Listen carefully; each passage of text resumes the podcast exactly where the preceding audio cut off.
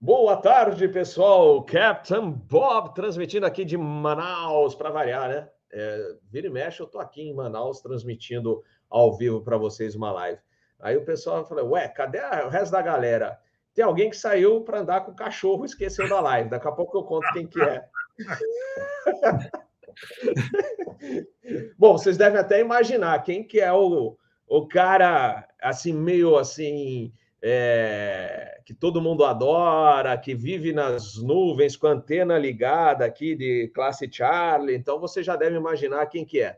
Boa tarde, galera do chat. Boa tarde, meu amigo Araújo Neto e também o Fábio que estiveram comigo almoçando aqui no shopping Manauara. Daqui a pouco Captain Bob saindo direto, non-stop para Guarulhos. Daqui a pouco não, mas lá para tarde da noite, chegando duas da manhã em Guarulhos, indo para casa, passar o domingo em casa. Mas vamos lá, comandante Hamilton Camilo Ruas, grande comandante Ruas. Boa tarde, meu amigo. Boa tarde, meu caro Captain Bob. É um prazer mais uma vez estar aqui no canal Asa. Boa tarde a todos os amigos que nos assistem e este canal não para de crescer, já estamos vendo aqui mais de 33 mil seguidores, graças a esse belo trabalho do Capitão Bob. Estamos aí, you have control. Obrigado, e graças a vocês, os convidados que fazem o canal crescer com tantas informações, tantos conhecimentos, como você, meu caro amigo Ruas, que tem tanta experiência, começou. Você começou no Dois Setão mesmo? Na comercial, afirmativo. Comecei no Dois Setão em 79. É, não. Mas olha, pessoal, é, o Rua estava falando assim: o Soares, o Haroldo Soares, porque ele só vive no ar, como ele diz, né? O Haroldo Soares, quando dava aula de regulamento para ele, falava, ele ligava para o aluno. Conta essa, Ruas, deixa você contar. Isso foi na faculdade. O, o Soares foi meu professor na aviação civil, na graduação de aviação civil. E dia de prova, quando algum aluno faltava, ele ligava para a casa do aluno falava com ele. Pô, você não acordou? Perdeu o horário? Pô, se chegar em meia hora, ainda deixo você fazer a prova. E acabava a pessoa chegando, correndo lá e fazia a prova. Ele é uma figura.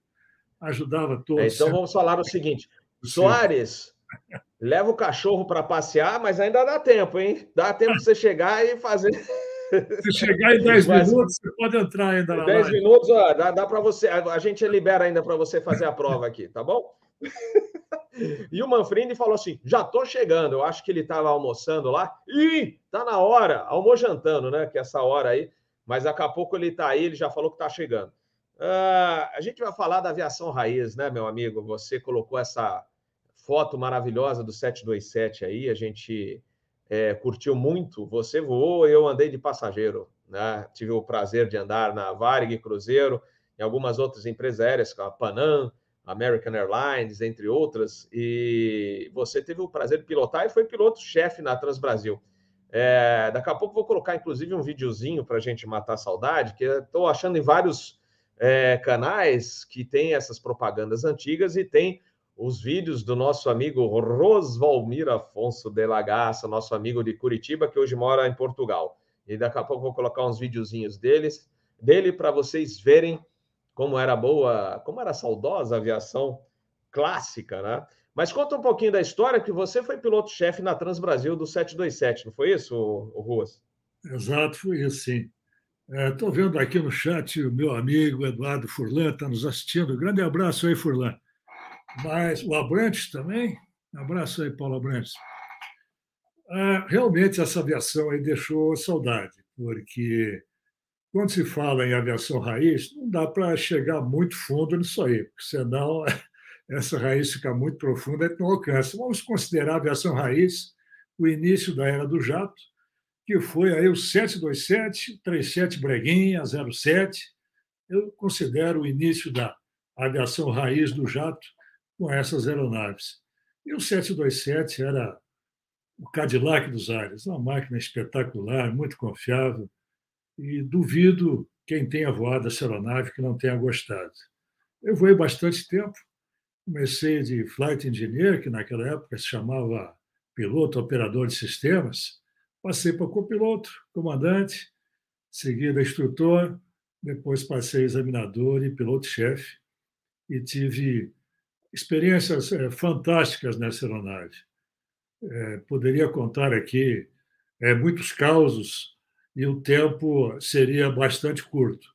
Mas o que eu posso atestar é o seguinte: era uma máquina espetacular, embora fosse bastante trabalhosa. Era uma máquina totalmente analógica, não tínhamos nada digital. E a navegação, em muitos casos, era baseada em ADF somente, no Automatic Direction Finder, aquele ponteirinho que ficava é, variando na proa, e quando algum CB por perto emitia um raio, o ponteirinho apontava para o CB, então você tinha que ter muita cautela nas navegações, era muito trabalhosa. Não tínhamos ainda o GPS. Mas, mesmo assim, uma aviação que deixou saudades muito gratificante.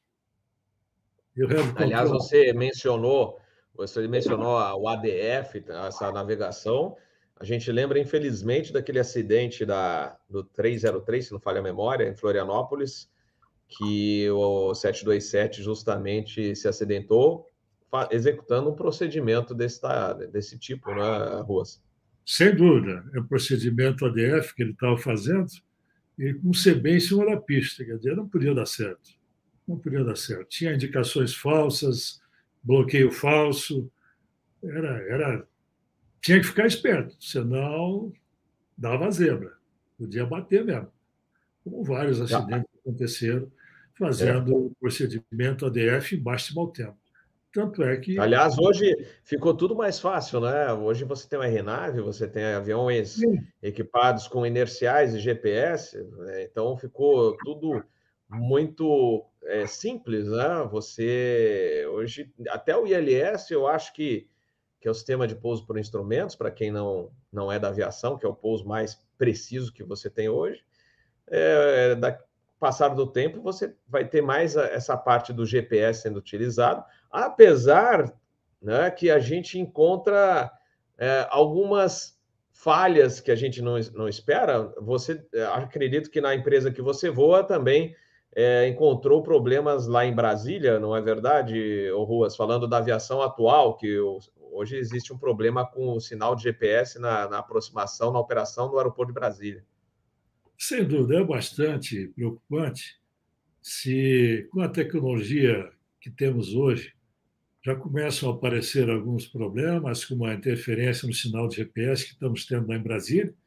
Inclusive, foram proibidas todas as aproximações e, e decolagens usando procedimentos CRNAV, em função da perda do sinal GPS, que acredita-se que seja interferência, sei lá, de alguma antena de celular, algum equipamento que a ANAC e a Anatel estão pesquisando para descobrir o que é.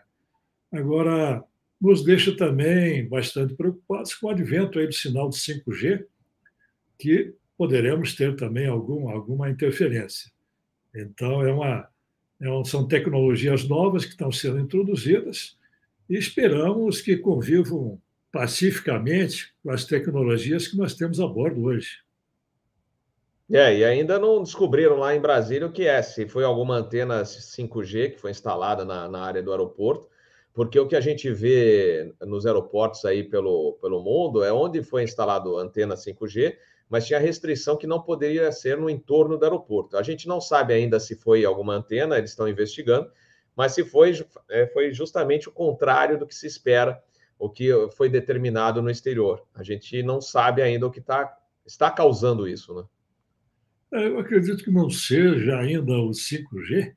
Me parece que está previsto a começar a operar a partir de junho, julho. É, os indícios são que seria alguma antena da atual tecnologia, 4G mesmo.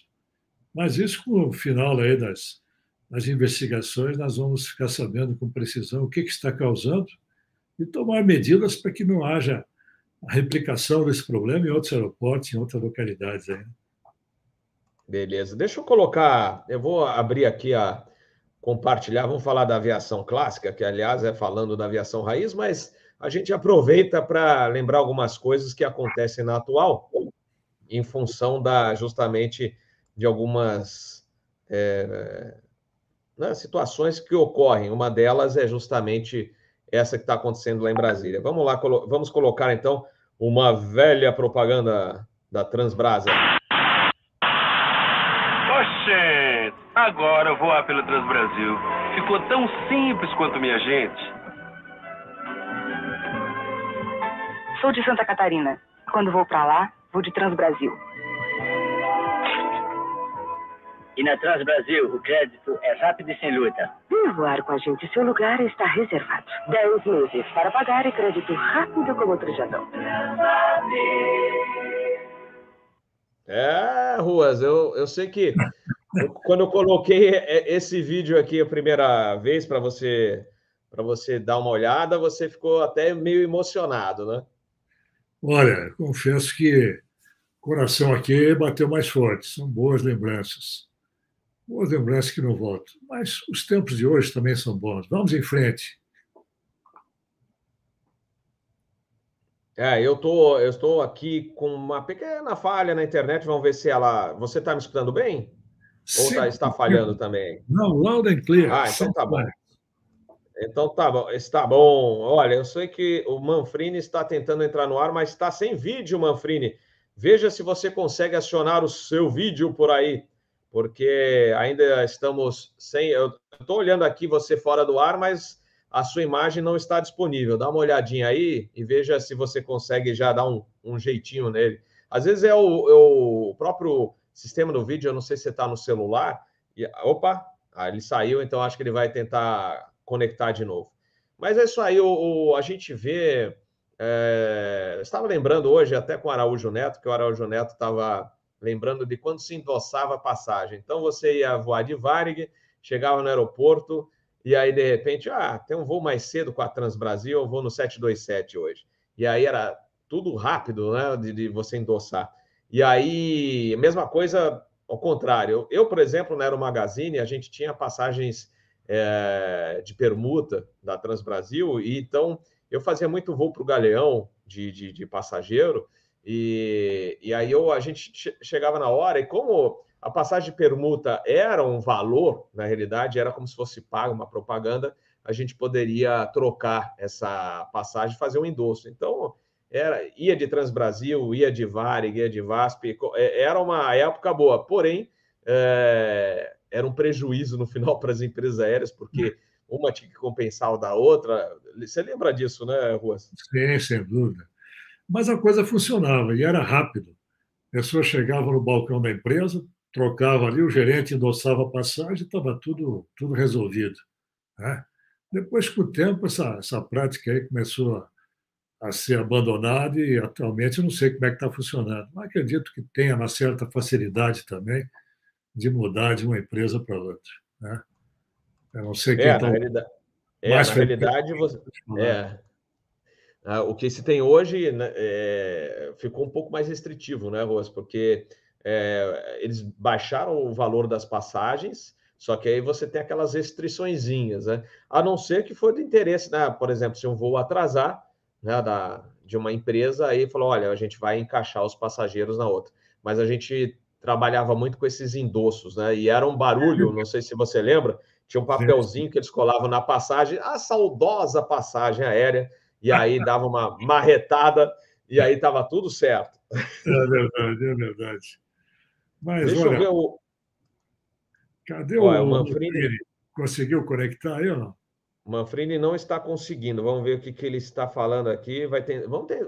Manfrini, continua tentando aí, que a gente vai segurando as pontas aqui. Agora, Soares. Soares, e o cachorro? Já passeou ou não passeou? Que daqui a pouco você tem que voltar aqui. Mas a gente tem muita história para contar os causos da aviação, causos entre aspas, hein?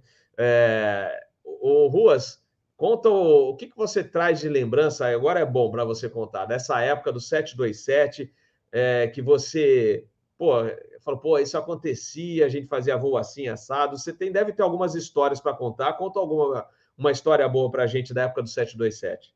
Tá certo.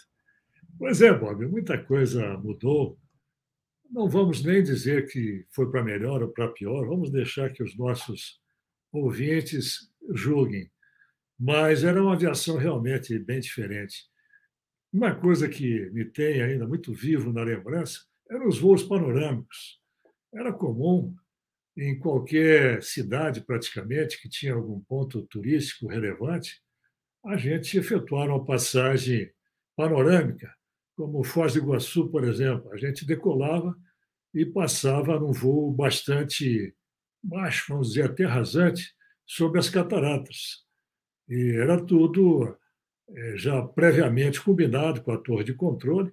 Inclusive, a gente tinha que chamar a torre de controle da Argentina, porque entrava no espaço aéreo argentino, fazia um speech para os passageiros informando e fazia um sobrevoo é, magnífico sobre as cataratas lá do Iguaçu.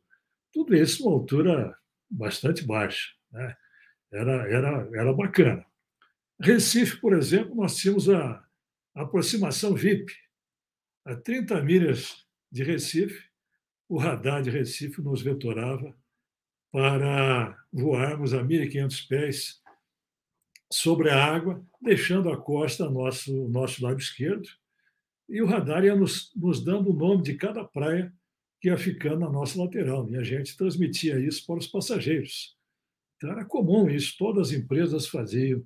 Tinha aproximação VIP Sul e aproximação VIP Norte em Recife. Fernando de Noronha, a mesma coisa, decolava, se fazia um panorâmica, às vezes até a volta completa na ilha, falando para os passageiros, dando o nome das praias, dos principais acidentes geográficos. Enfim, era um procedimento usual na época, completamente aceito pelas empresas, pelos passageiros, pelo DAC na época, e era comum todas as empresas fazerem isso.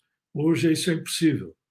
As empresas não permitem e ninguém mais pede também, porque eu tenho quase certeza que não seria autorizado mais pelos órgãos aí de, de controle de tráfego aéreo. É algo que ficou realmente para trás, mas deixou saudade. Não só nos pilotos, mas eu tenho certeza que também nos passageiros, esses, esses voos panorâmicos. Meu caro Bob, you have control, senão eu fico falando aqui até as nove horas. Eu, você falou desses, dessas passagens baixas. Esses dias eu estava lembrando com o pessoal aí, é, quando eu vou ir na VASP, a gente é, fazia aproximações visuais. Acho que é, todas as, todos os dias que a gente voava tinha aproximação visual encurtada. Uma vez chegando no primeiro voo de Santos Dumont para Congonhas, eu era copiloto, 737-300 e aí um visual maravilhoso, perna do vento para a pista 17. E aí, olha só quem está chegando, já estou vendo aqui, já vou, já vou puxar. É, e aí eu, eu virei para o comandante, o Brainer. O Brainer eu imitava ele, eu já vou contar essa também. E imitava para o despacho Santos Dumont. Até o dia que era o Brainer mesmo, e aí acharam que era eu. Para com isso, Robert. Eu sei que é você, Robert. Não, é o Brainer mesmo. Mas, resumido, eu já vou imitar ele, hein, o Brainer, não fica bravo comigo. Mas é, aí a gente, eu estava aí, o Brian, falei, Brian, vamos, vamos cancelar isso aí? Vamos. E aí o app São Paulo, naquela época, era outro, não é, Soares? e aí a gente encurtou, eu sei que eu girei base próximo ao Shopping Ibrapuera. Para quem mora em São Paulo, sabe onde é que é. E, e uma outra vez, né, falando em passagem baixa, eu estava chegando em Porto Alegre com o Killing, que hoje vive está na China, grande Kirin. É, o Kirin fala que eu, sou irmão dele da época da VASP, que a gente sempre estava junto nos rolos. então, é, ele chegou assim para mim, o Robert, tu te importa se a gente passar lá em casa, que a, eu estou querendo passar, avisar a esposa que eu estou chegando? Falei, ah, por mim está ótimo, posso, posso solicitar o controle? O controle, logicamente, naquela época é, autorizava, a gente chegando, acho que de Guarulhos, com passageiros a bordo, a gente só fez um speech, falou, olha, vamos fazer um sobrevoo a baixa altura desta linda capital gaúcha, né? E aí eu sei que a gente fez um rasante na casa, sobre a casa do comandante Killing. Grande abraço, Killing, bons voos aí na China.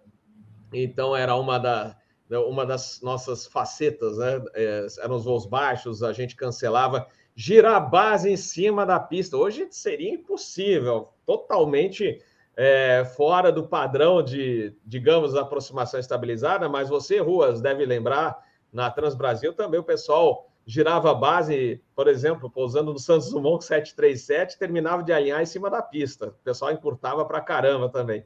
Olha lá o Soares fazendo assim com a cabeça. Boa tarde, Soares. Você já levou o cachorro para passear? Não, é, pois é, rapaz. É, é a gente. É, é, a minha imagem aqui tá, tá meio devagar, né? Eu não sei se é, eu estou com um problema aqui não, na internet. Não, tá bom, tá excelente. Mas é, é engraçado. A gente é de uma geração que se olhava as horas no relógio. Dois casais vieram almoçar aqui em casa e a gente está na cozinha batendo papo e eu estou olhando as horas no relógio. Mas olha o absurdo, quer dizer, hoje se olha as horas no celular e não no relógio, porque o celular nunca se erra, mas no relógio eu acho que a bateria acabou, ficou tranquilo. Falei, dá tempo de sair até com o cachorro. E fui ver a hora que eu estou passando na portaria, o cara da portaria fala: Ô, oh, seu Soares, o senhor tem uma live. Eu falei: como é que esse cara sabe que tem uma live? Pô, ele, não, é, ele, é meu, ele é meu seguidor, é ele é fã. Não, mas não é 17? Ele falou: não, é sim. Eu falei: caramba, mas eu olhei no relógio, aí peguei o cachorro, já voltei para trás, enfim. Nossa, tadinho do é, cachorro. É, a gente realmente é, é, é, viveu um mundo diferente, né? Quer dizer, é, a gente ainda está acostumado a olhar a hora no relógio, né? Uh, poxa, e coisas desse gênero aí, né? Realmente é, é, dá saudades, né? Muitas coisas que aconteciam, talvez coisas irresponsáveis, mas é interessante que dava certo, não é verdade? Dava é, tudo certo. Eu acho que Deus era mais complacente com a gente, ele perdoava as besteiras que a gente fazia, que talvez por causa de paixão, por estar apaixonado por amor, né, ele nos perdoava. Eu, eu, eu vejo que não. Uh, hoje tudo é cheio de padrão, tudo é cheio de, de, de, de protocolo, e, e eu não sei, acho que o mundo está meio chato hoje. Está meio chato. Eu acho que antigamente, sei lá, eu estou eu, eu ficando velho, com certeza, porque estamos, eu tenho estamos. saudades desse tempo, não é, Ruas? Dá saudades. Grande Soares, olha, antes de mais nada, te dar meus cumprimentos aí. Eu sou seu fã, você sabe disso. Você me deu aula de regulamentos há muito tempo atrás, lá na, na empresa aérea. Fui seu aluno na aviação civil. Tem Olha, histórias maravilhosas lá da aviação civil que você contava. Você era uma, uma figuraça lá que todo mundo gostava. Eu me lembro em dia de prova, quando alguém faltava, você ligava para a casa do cara e falava assim, todo mundo, olha, eu sei que está acordando agora, você chegar aqui em 10 minutos, você pode fazer a prova aí. Daí a pouquinho o cara chegava correndo, fazia a prova, dava tudo certo. Aí eu falei para o Bob hoje: ó, liga para o Soares e fala que se ele chegar em 10 minutos, está na live hoje. Não, você viu que funciona, né? Funciona. funciona o negócio. Funciona. Você viu até que o porteiro estava Acionaram o porteiro, cara. Está, ó, estava com a antena ligada, hein? Mas, Soares, Mas, o que você falou, o que o Bob falou também, do, do antigamente, eu me lembro das festas de, de aeroclube, está amplamente registrado em vídeos do YouTube. Era uma coisa que, nos dias atuais, dificilmente a gente vai ver de novo. Um não vídeo, vai ver, não vai ver. Festa do Dia do Aviador, no Aeroclube de Jacarepaguá, em 74, se não me engano. Concorde dando um rasante em cima da pista, com o passageiro. É, tem DC-10, 07, é, luz. Até bem pouco tempo isso é normal. Aí, de repente. Não, e, tem, e, tem outra coisa, viu, Ruas? E, e, tem outra coisa: o passageiro não ia reclamar. Não, em dia ele grava e ainda reclama. o passageiro batia palma. Não, eu, eu, vou, eu vou te dizer mais. Teve um, um passageiro, uma, uma linha brasileira aí, que reclamou que chegou antes. ele reclamou que chegou antes. Não, olha o absurdo que a gente está vivendo. Não, olha, realmente tem certas coisas. Mas você falou, é, não é permitido isso. O, pessoal até pergunta: você não quer voar na ponte aérea? Eu falei, não. não eu gostava, assim. É, é, na realidade, eu não gosto muito de bate-volta. Né? Eu gosto de fazer voos mais longos, né? prosseguir num voo mais, mais distante. Mas quando eu vou na, na ponte aérea, na época da VASP, a gente fazia de tudo. Então passava, teve um voo, acho que foi o próprio Breiner. O Breiner chegando no San Dumont, ele passou tão perto do Cristo Redentor que a gente viu os turistas dando tchau para a gente.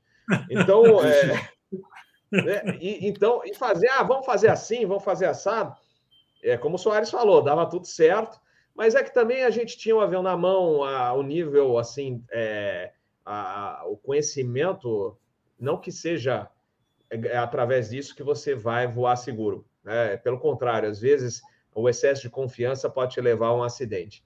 É Mas a, a, turma que voava era muito experiente, estava, ele, ele tinha ciência a, dos limites, né? até onde eu posso ir. E não deu certo, arremete. Não é que forçava-se a barra, não. Fazia-se tudo dentro do, de, um, de um envelope estabelecido pelos Exatamente. pilotos e pelos próprios controladores, não é, Soares?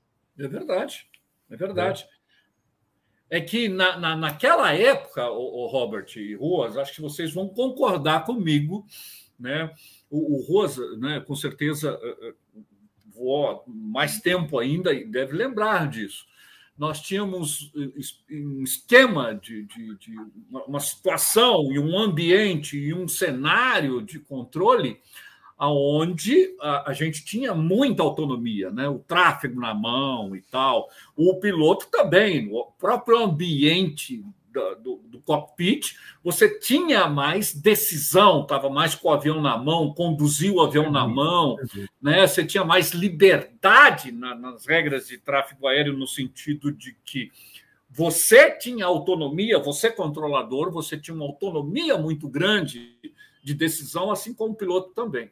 Eu, eu penso que hoje né, o cenário é diferente. É lógico, aumento de volume de tráfego, uh, e, e, e, sem dúvida, é, determinados padrões né, se estabeleceu, o que melhora o fluxo de tráfego aéreo, mais seguro, tudo bem.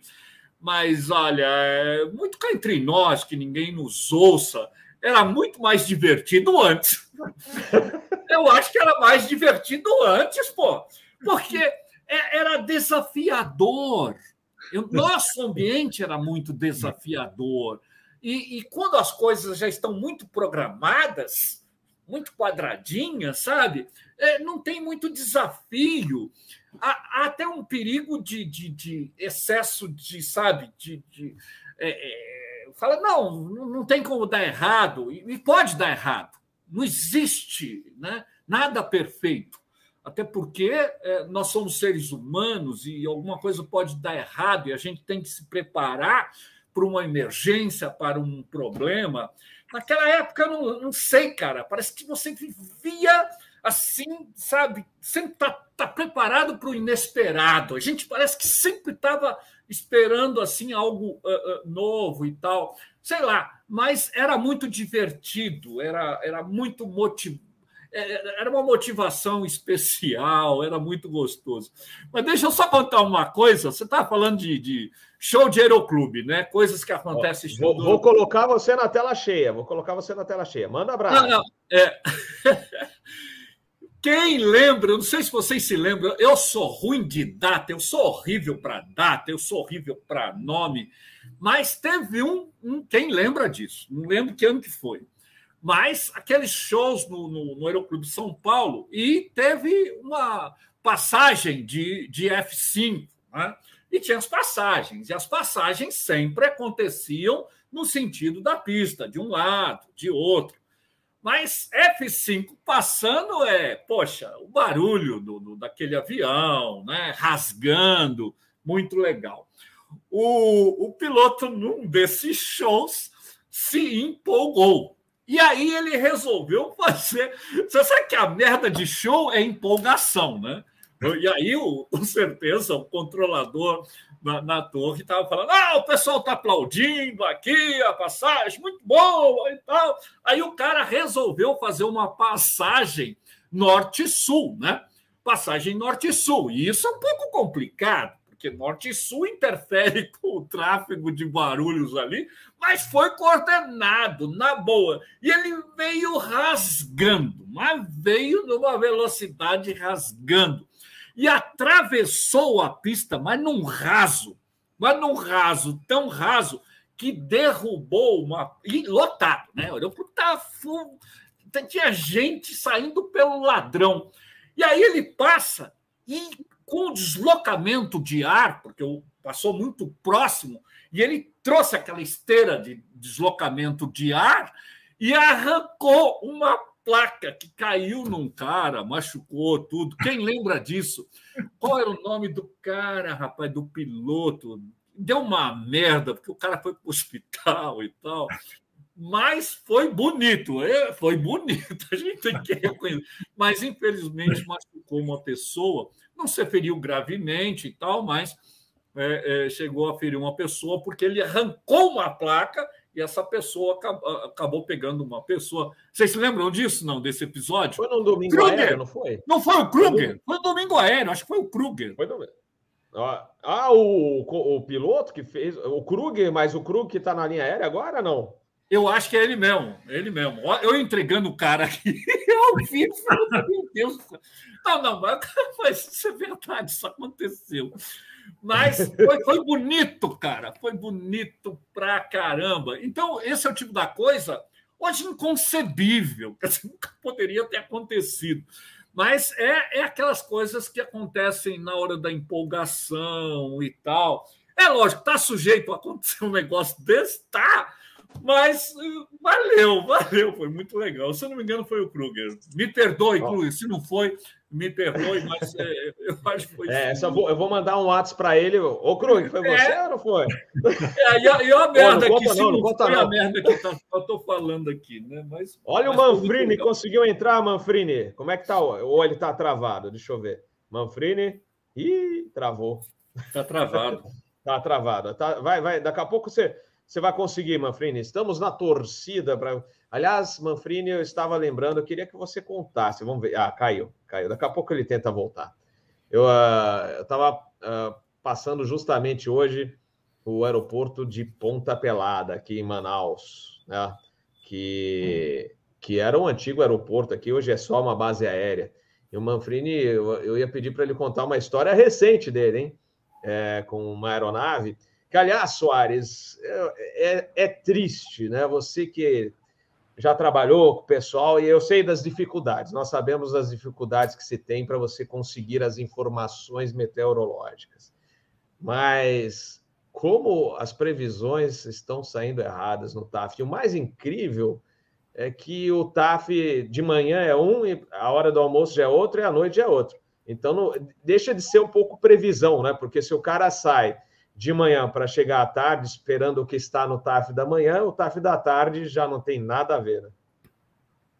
É, é, é um problema. E teoricamente, né, o, o Robert, é, o TAF não poderia estar acontecendo isso. Hoje, com, com o CIMAER, todo mundo sabe, nós temos o CIMAER, o CIMAER, que é o Centro Integrado de Meteorologia Aeronáutica, é, que acabou ficando responsável né, né, por isso. Ou seja, a ideia é muito boa, né? É, eu achei a ideia assim na criação do Cimaera um negócio muito legal, né? Porque é, aglutinou tudo num único local, né? Todas as informações meteorológicas e tal, e coisas como o TAF, que é previsão meteorológica pura, eu, a minha expectativa era que nós teríamos, é, em termos de previsão, um avanço muito grande, né? não querendo comparar, né? Mas você pega a previsão nos Estados Unidos. Cara, eu não sei, aqueles caras são meio bruxos, porque é impressionante. Não sei se vocês concordam comigo, mas devem conhecer, sabe, muito bem das informações meteorológicas nos Estados Unidos, que vai da costa leste à costa oeste, você vai, você sai da costa leste, vai para a costa oeste, depois de passar não sei quantas horas de voo, e o cara me diz qual vai ser o vento na hora do, do, do, do pouso lá. Ah, dá licença, meu amigo. Isso aí parece bruxaria, né? Então, é realmente de uma qualidade fantástica. É, é, é lógico que nós precisamos ser corretos, né? A, a, o aparelhamento de informação que se tem nos Estados Unidos. Você pega o Atlântico Norte, por exemplo, você tem várias boias captando toda hora informação e tal, e, e enfim. Então, sem dúvida, eu acho que isso é, é, é, fundamental. Né? Então, há de se considerar essa diferença tecnológica e até mesmo de, de informações. Mas, mesmo assim, a minha expectativa com o Cimaer é que nós teríamos previsões mais, é, mais assertivas. E, e, e, parece que não é o que aconteceu, eu não sei, me corrijam se eu estiver errado, não sei. Parece que é, não, não é exatamente está acontecendo, né? É, que eu queria até aproveitar. Manfrini, confirme. Eu, eu vejo que você está tá quase 5 barra 5, mas vamos ver, vamos, ter, vamos testar aí. Como é que você está aí? É. Acho que ele está meio travado, né? É. Tô, tô Precisa aqui, trocar o. É. Meu problema é, tá eu acho que é internet. É internet. É, eu já troquei de aparelho já umas duas vezes aqui, mas que o, o sinal da internet aqui está muito ruim. E eu estou ouvindo vocês com muita interrupção também e está muito lento. Acredito eu estou ouvindo que ele deve bem. ser o sinal da minha internet aqui. É, agora a gente está tá escutando bem. bem. Então, é. estamos. É, vou aproveitar, Manfrini, que você entrou. Por que, que eu estou lembrando do TAF? Porque você é, não faz muito tempo, decolou, acho que foi de Brasília para Boa Vista, alternando Manaus. Porque no TAF de Manaus, acho que a previsão era de Broken. Você chegou em Boa Vista, estava com trovoada, alternou Manaus e o que, que deu? Nevoeiro. Não foi isso? Acho que ele travou. Travou de Exatamente. novo. É. Ah, agora, agora Travou, a gente. Hein? Agora, agora voltou. Vamos lá.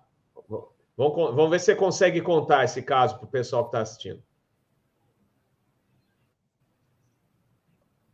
Opa, nada. Travou, acho que é. travou de novo. Eu estava. Travou de novo, tá ruim, né? Tá muito Não, ruim. Vamos, vamos tentar, vamos tentar, vamos tentar, é, vamos lá. Eu... É, eu estava já era um voo que a gente estava fazendo com é, usando o conceito de reclearance no voo doméstico. E aí a gente se aproximou de Boa Vista e o controle é, Boa Vista pediu um contato prévio com, com o centro amazônico e aí eu chamei o controle Boa Vista antes da hora da descida, porque o, o controle Boa Vista falou que a partir daquele momento eles estavam sob chuva forte, com duas células muito intensas na aproximação para pista 06, né? Se eu não me engano, é Boa Vista, né? 028, né? E aí falou que já estava com chuva forte, quer dizer, eu não, não ia nem tentar o, o pouso. Só que aí a gente estava passando do lado de, de Eduardo Gomes, e aí eu olhei e realmente dava para ver que a cidade estava encoberta, né? A cidade, uma boa parte da cidade de, de Manaus estava encoberta.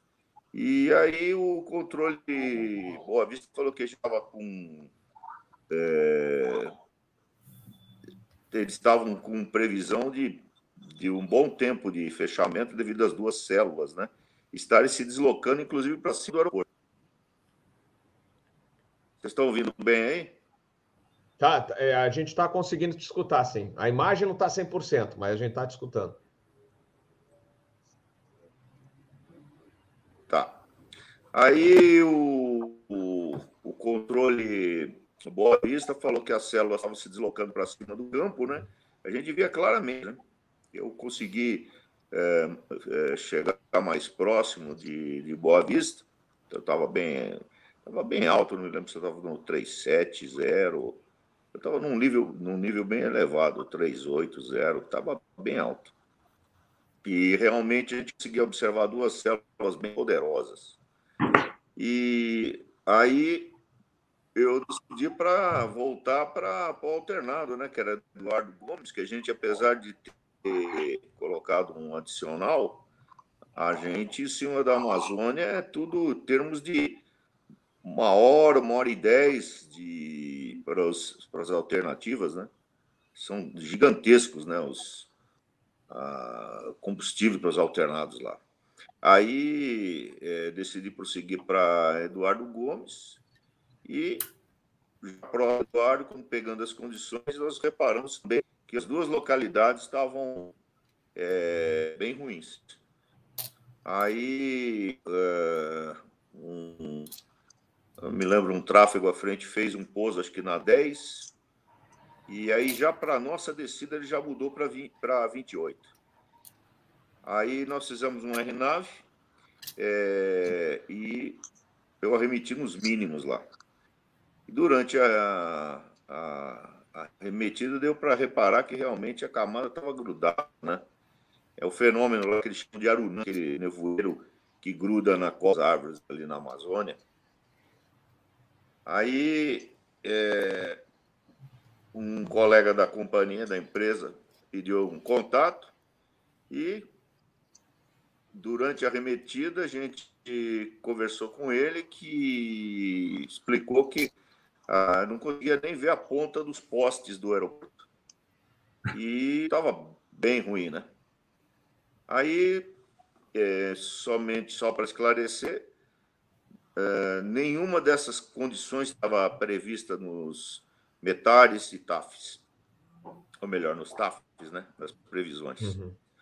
E nós é, estávamos com, com combustível bem próximo né, do, do para decidir que não tinha mais para onde ir, né? Nós não estávamos na emergência, estavam com 2.800 quilos. Se eu não me engano, é abaixo de 2.500, né, que a gente tem que declarar emergência na época lá. E aí é, nós vimos o, a pista do da Ponta Pelada, dá para ver claramente que a região ali da, da, da calha do, do, rio ali, do, do Rio Negro ali, estava tava visual aquele trecho, né?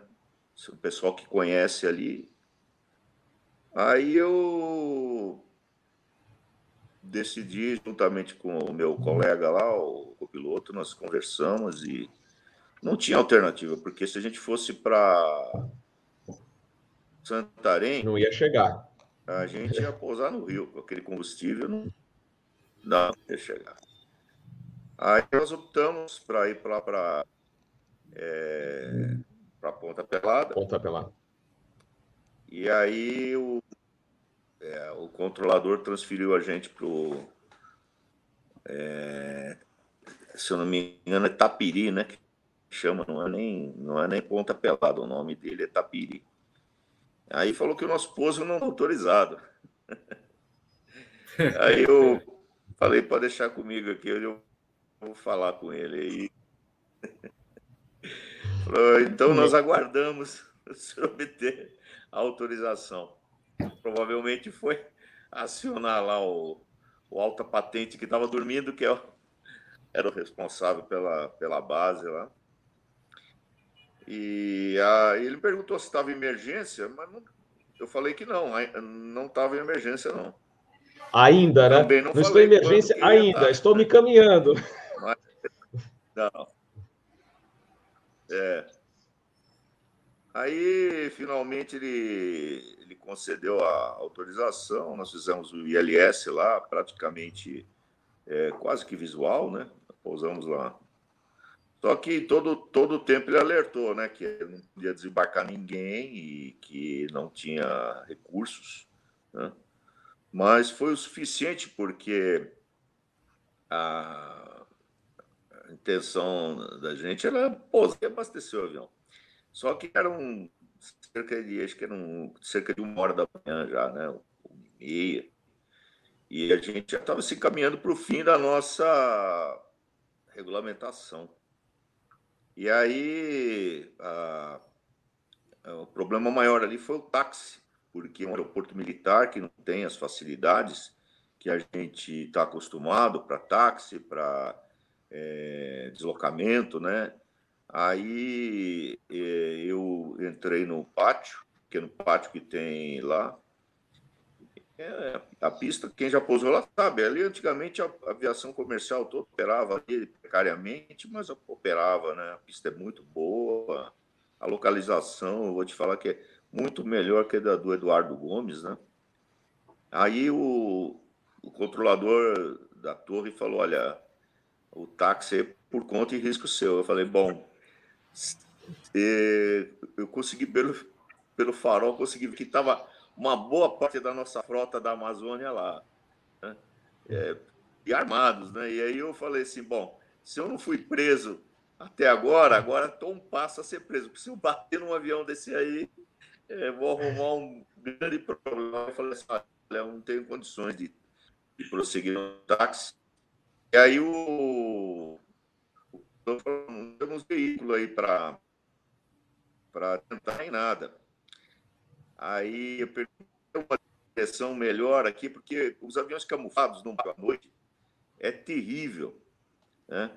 E eles não estão numa posição de estacionamento para favorecer a operação dos outros. Eles estão lá porque é a casa deles, né? Com certeza. E aí é, eu parei e, graças a Deus, estava com um bom APU, mas eu não cheguei a cortar os motores. Eu fiquei com os motores. Eu me lembro que eu tirei foto dos, do, do, do indicador de combustível. Estava com 2.500, né? Tenho até hoje essas fotos. Quer dizer, eu não estava é, na é emergência, é bom, não, mas também eu não é, ia é bom. Quem conhece a Amazônia sabe. É, é o Manfrini, é. é bom a gente ressaltar que 2.500 tá, é um combustível excelente. Porém, para você ir para Santarém não dá, para você ir para Boa Vista não dá, para você ir para Porto Velho não dá, ou seja, era tinha que ser lá e acabou. E, e o Eduardo Gomes com nevoeiro, né? Então era o alternado com nevoeiro. Ele já tinha, ele ia para Boa Vista, é, não dava para pousar por causa de trovoada, alternou Eduardo Gomes, porque inclusive a empresa usou o TAF que tinha disponível, não tinha previsão de nevoeiro, chegou lá e estava com nevoeiro.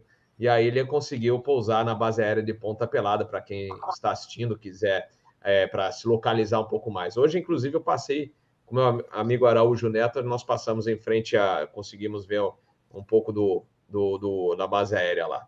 Mas, é, Soares, gostaria de comentar sobre esse assunto. Obrigado, Manfrini, eu já volto contigo aí. É, esse negócio, cara, é, é, é, muito legal. O Manfrini, sabe qual seria uma boa resposta? Eu estava em emergência? Não, eu, eu, eu, vou estar dependendo da sua uh, resposta. Se ela for não, não está autorizado, eu estou em emergência. Se ela for sim, ok, tá tudo bem. É o tipo da coisa, cara. Esse negócio é, é um absurdo. Eu vou, eu vou contar uma história bem rapidamente. Foi um negócio muito parecido com, comigo, aconteceu na, na, na academia. Nós tínhamos um, uma, uma, uma situação de uma, uma aeronave, é, pilotos operando, era um, um, bimotor, não me lembro que avião exatamente, mas, enfim, é, essa aeronave com um piloto, é, dois pilotos, aliás, dois senhores, né, estavam voando e se perderam. Estavam falando com o Centro Brasília, ele estava muito próximo ao pôr do, do pôr do sol.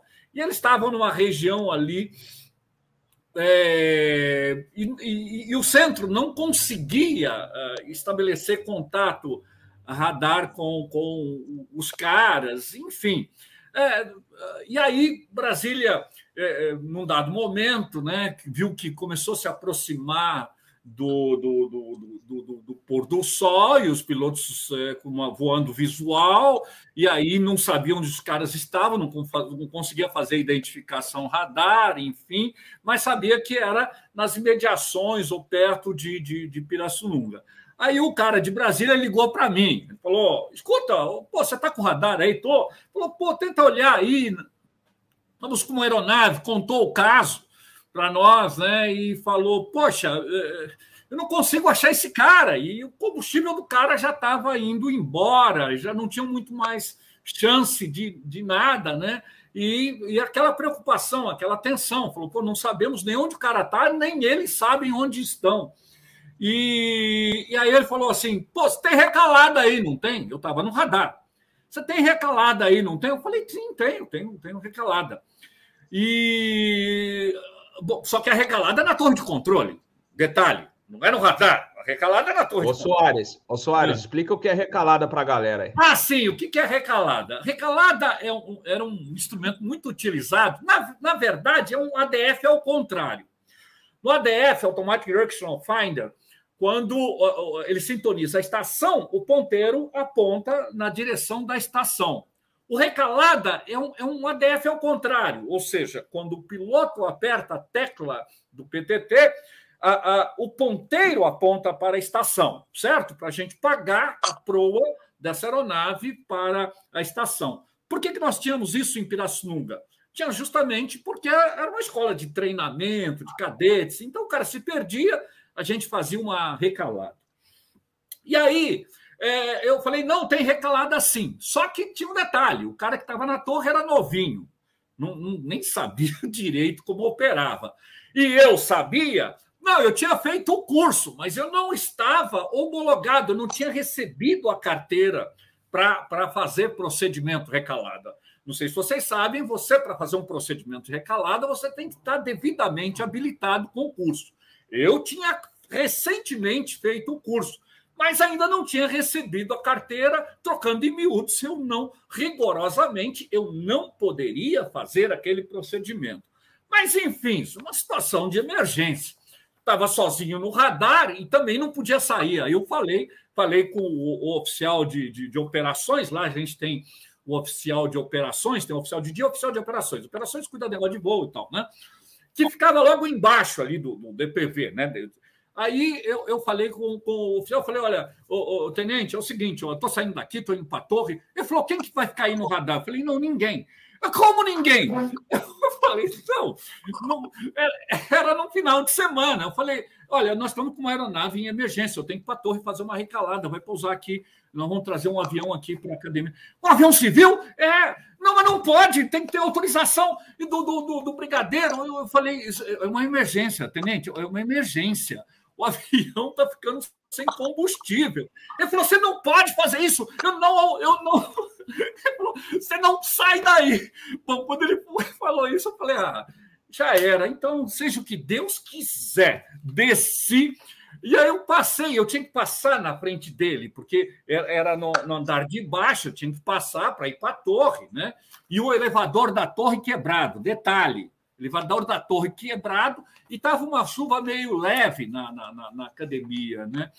E eu ainda tive que sair, o, o oficial, o primeiro-tenente, né, vindo atrás, você não pode fazer isso, porque eu vou te prender, porque não sei o quê. E eu saí meio na corrida, né? Eu falei, pô, não, dá, não, dá, não dava tempo. Aí saí correndo naquela garoa e tal, ainda cheguei na beira da escada, falei, meu Deus, olhei para cima, falei, meu Deus, tem que subir tudo isso aqui. E fui subindo, e era de metal o piso, até escorregava, porque estava uma, uma, uma, chuva leve assim e tal.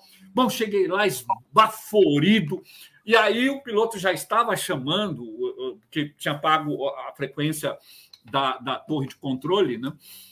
Esbaforido, chamando e tal, preocupado, e nisso já praticamente na, o, o, o, Porto Sol já tinha ido embora, e aí eu chamei na, na, na, frequência da recalada, eu falei, aperte sua tecla de microfone, portanto, e tal. E aí a gente tem um procedimento de. Primeiro, a gente já viu a direção que o cara estava. Quando ele aperta a tecla do microfone, o ponteiro já aponta na direção de onde vem a, a aeronave. E vinha da região de Poços. A região de Poços. Todo mundo sabe que o nível mínimo ali é 80, na região de Poços. Eu perguntei, ele estava abaixo disso. Imediatamente eu mandei o cara subir. Eu falei, meu Deus, esse cara vai bater aí. Não tem. Porque sabe qual é o problema da recalada? Você tem a direção que o cara está vindo, mas não, você não sabe a distância que ele está vindo, você só tem o rumo, você só tem o azimuth de onde ele está vindo. E aí eu falei, meu Deus, esse cara pode estar perto de morro e tal, ok. Mandei o cara subir e peguei o novinho que estava na torre, eu falei, e já, já isso já tinha escurecido, né? Eu mandei ligar a, a, a, os faróis de pouso e tal, tudo que, ele, que o cara tinha. E o que, que aconteceu? Eu paguei a proa dele para ver. E aí eu perguntei, né, quanto tempo ele tinha de combustível. Não era lá muita coisa. Eu falei, bom, tomara que ele esteja perto. E aí eu tive, fiz uma tentativa de tirar o tempo da estação. Mas esse procedimento, você tem que fazer uma curva de 90 graus, você tem que pegar a proa que ele está mantendo, ele é a proa para a estação, você abre uma proa de 90 graus, e aí tem um, um, um, um apertando o PTT, e aí tem um cronômetro, é basicamente triangulação. Você tem um tempo para a estação. E, bom, como é, besteira pouco é bobagem, o que, que nós tínhamos? Nós tínhamos CD, ao longe tinha CD e dava raio. E qual que era o problema? O ADF tem um problema grave. Toda vez que tem um raio, uma descarga elétrica, o ponteiro do, do, do ADF. Acontece isso com a aeronave, acontece também com a recalada. Ela aponta para o ponteiro.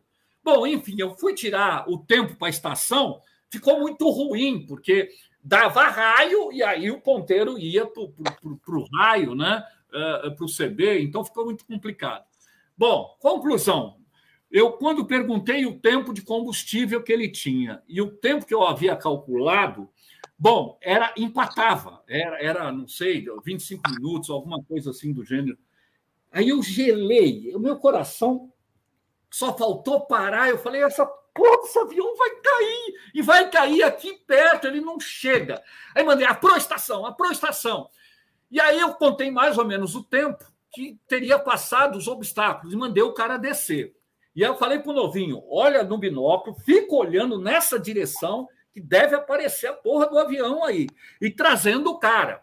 E o procedimento recalada, você tinha que passar ele na vertical e fazer um procedimento de recalada para ele pousar. A visibilidade não estava essas coisas, estava garoando, quer dizer, não estava legal. Nós tínhamos CB ao longe, é, era uma situação bem complicada. Mas a minha esperança era o seguinte: que o cara conseguisse avistar, né? o que, que, que conseguisse enxergar as luzes, porque na academia é muito iluminado, né? E aí foi chegando, dando tempo e contando ali, falei, meu Deus do céu, o cara não chega, o cara não chega, não chega. E, de repente, o, o, o controlador que estava, novinho, ele falou, eu não sei, mas parece que eu vi um clarão ali. Aí eu já falei para os pilotos, Olha, já está sendo avistado, o senhor está próximo do aeródromo, continue a descida, eu ainda desci ele um pouquinho mais.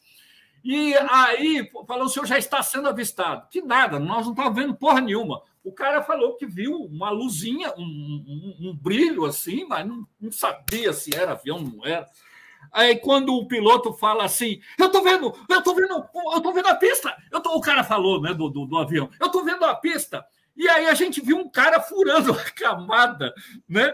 E adivinha onde ele estava alinhando? Lá na academia tem uma avenidona bem iluminada com as luzes amarelas. O cara achou que ali era a pista, rapaz. Falei, não, negativo. Olha para sua, olha para sua esquerda, para sua direita, você vai ver a pista e tal. Aí ele atravessou, girou, visual baixinho, pousou. Ai, meu Deus do céu o cara pousou. Falei, puxa, foi aquele alívio. Aí eu desci da torre de controle e o avião, eh, o outro, o outro controlador deu instrução para ele como fazia para taxiar e tal. E aí eu estou descendo, né? E, e, era meio longe assim, porque o DPV fica aqui, a torre fica lá mais no meio, tem um pátio grande. Aí eu tive que descer as escadas, né? E estou olhando o avião estacionando lá no pátio ali, praticamente em frente ao DPV. E eu vi o oficial de operações, aquele que disse que ia me prender, estava indo em direção aos pilotos ali. Aí eu, eu, eu, fui cortando pelo pátio, não tinha ninguém, já, já de noite, né? Aí eu fui cortando na diagonal assim. E aí eu vi o, o oficial de operações chegando, eles desembarcaram, e você podia ver o suor do cara, o, o alívio dos caras. E esses dois eh, pilotos, aliás, dois senhores até, né, eh, foram na direção do, do, do, do, do, oficial de operações e eles foram assim com os braços abertos, né, para cumprimentar eh, o, porque pensavam que era o controlador de voo. E aí o, o, o, o tenente de operações falou assim, abriu os braços, falou assim, meu amigo, mas que merda é essa que vocês fizeram? Eu olhei aquilo falei, caraca! Eu estava indo na direção, aí eu dei meia volta, eu falei, puta, eu vou voltar para o radar. Aí o, o oficial olhou para trás, né? Ele falou: Ah, oh, sargento, oh, vem cá! Ele viu que era eu, vem cá e tal. Aí falei: Caraca, aí fui lá, os caras me abraçaram. Foi, foi sabe, foi assim, emocionante. Uma das maiores emoções da minha vida. Foi isso, muito legal. E depois fiquei com contato com esses caras e tal. Aí o oficial de operações jogou uma pérola. Ele falou assim: Olha, é o seguinte, hein? Eu vou abastecer o avião de vocês e vocês precisam decolar, porque não, isso aqui é uma base militar. Porque é uma base militar. Você. O quê? Que porra é essa? Caraca, como que os caras porra, acabaram de pousar numa situação gravíssima? Eu falei, imagina que absurdo, os caras só vão visual. Aí saí correndo, corri lá, liguei para Brasília, falei com o chefe de equipe lá em Brasília. Falei, chefe, está acontecendo isso, oficial de operações, quer que os caras decolem, decolem depois de tudo isso. Ele falou, não, que loucura, não. Fala aí, dá o telefone e tal. Aí entraram em contato lá, e aí tudo se acertou, arrumaram é, um lugar lá, eles ficaram na cidade, pernoitaram e só decolaram no, no outro dia. Mas é, é, é, essa situação, existe uma certa paranoia, né? Ah, não pode, não pode, que não pode. Emergência emergência. Não existe esse caso. Emergência emergência. Não tem esse papo de não pode. Né? E, e às vezes falta essa compreensão, muitas vezes. O, o, o, o tenente que estava na, na, na, na, como oficial de operações, na verdade, ele é até aspirante ainda. Né? A gente fala tenente, mas na verdade, ele ainda era um aspirante lá de, de, de operações. Então, é até compreensível, né? Assim, é, falta de, de, de, experiência. Mas é aquele caso, né? A, a gente tem que tomar determinadas decisões, botando até o pescoço em risco, né? Mas graças a Deus deu tudo certo. É o que eu falei, né? Parece que Deus nos abençoava assim, né? Grandemente naquela época e falava: não, vamos dar um, vamos dar um boi para esse cara aí, né, para dar tudo certo. Mas Aliás, foi muito legal. Isso, isso me faz lembrar, Soares, o episódio do MD-11 da VASP, que pousou na base aérea de Miramar. Você lembra disso? Do é... MD-11? Não, não, não. É, não é, se não me falha a memória, foi o MD-11 da VASP. Ele ia é, para, eu não sei se era Los Angeles ou São Francisco, ou era um DC-10, um, um desses dois aí. Era um avião da VASP e aí tudo fechado, é, nevoeiro. Baixou nevoeiro em San Diego, inclusive. Olha. E aí eles falaram, pô, pediram autorização para pousar em Miramar e autorizaram, liberaram na hora. Falei, acho que tem que ser. Não, tem que botar o avião no chão, né? E, e por outro lado, tem aquela história que a gente não sabe se é verdade, se é, se, se é uma história é, da, da, da, da, aviação que se criou aí, que uma vez, o, logo no início de Confins, um avião pousou na base aérea de Lagoa Santa em vez de pousar na, no aeroporto Confins. E aí eles brincaram, né? eles, eles brincam que, é, que o, o copiloto virou comandante, o, o comando é normal o pessoal da Infraero andar aqui armado, com metralhadora.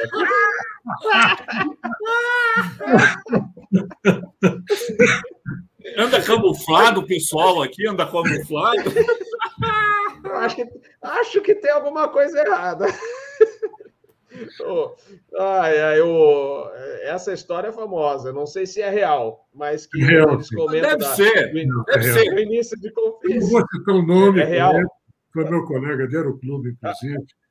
Opa, tela cheia para o Ruas, tela cheia para o Ruas. Manda aí, Ruas. Eu sei quem era, foi meu colega do Aeroclube, mas não posso citar o nome, e também não vou dizer qual era a empresa, mas o fato é real, sim. Mas olha, é, é, Ruas, Robert Manfrim, nós sabemos que algumas pistas, pista de Vitória e Ponta Grossa, não é? alinhado e tal. Quanta confusão é, já não teve nessas não é pistas aí. Não é, não é tão difícil. É, Até o avião é. presidencial pousou em pista Guarapari, Guarapari. Guarapari. Guarapari. É, Guarapari Vitória. Guarapari. Aquele, e tem o de Teresina também, do outro lado do Rio tem outro aeroporto, Exato. lá tem uma outra pista. Na realidade, não é um aeroporto, é um aeródromo. também já deu, já deu confusão lá. Mas, é, Soares, esse negócio de pousar em base aérea já aconteceu várias vezes. Teve uma ocorrência também em Brasília, que fechou Brasília, Goiânia e Confins. E um colega da minha empresa, com 727, fez um PAR em Anápolis. E pousou em Anápolis nos mínimos dos mínimos, já praticamente sem combustível.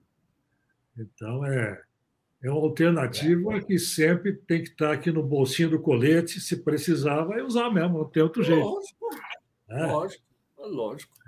E monitorar é. Uma dúvida, acho que não vai dar, põe a boca no trombone e vai abrindo caminho.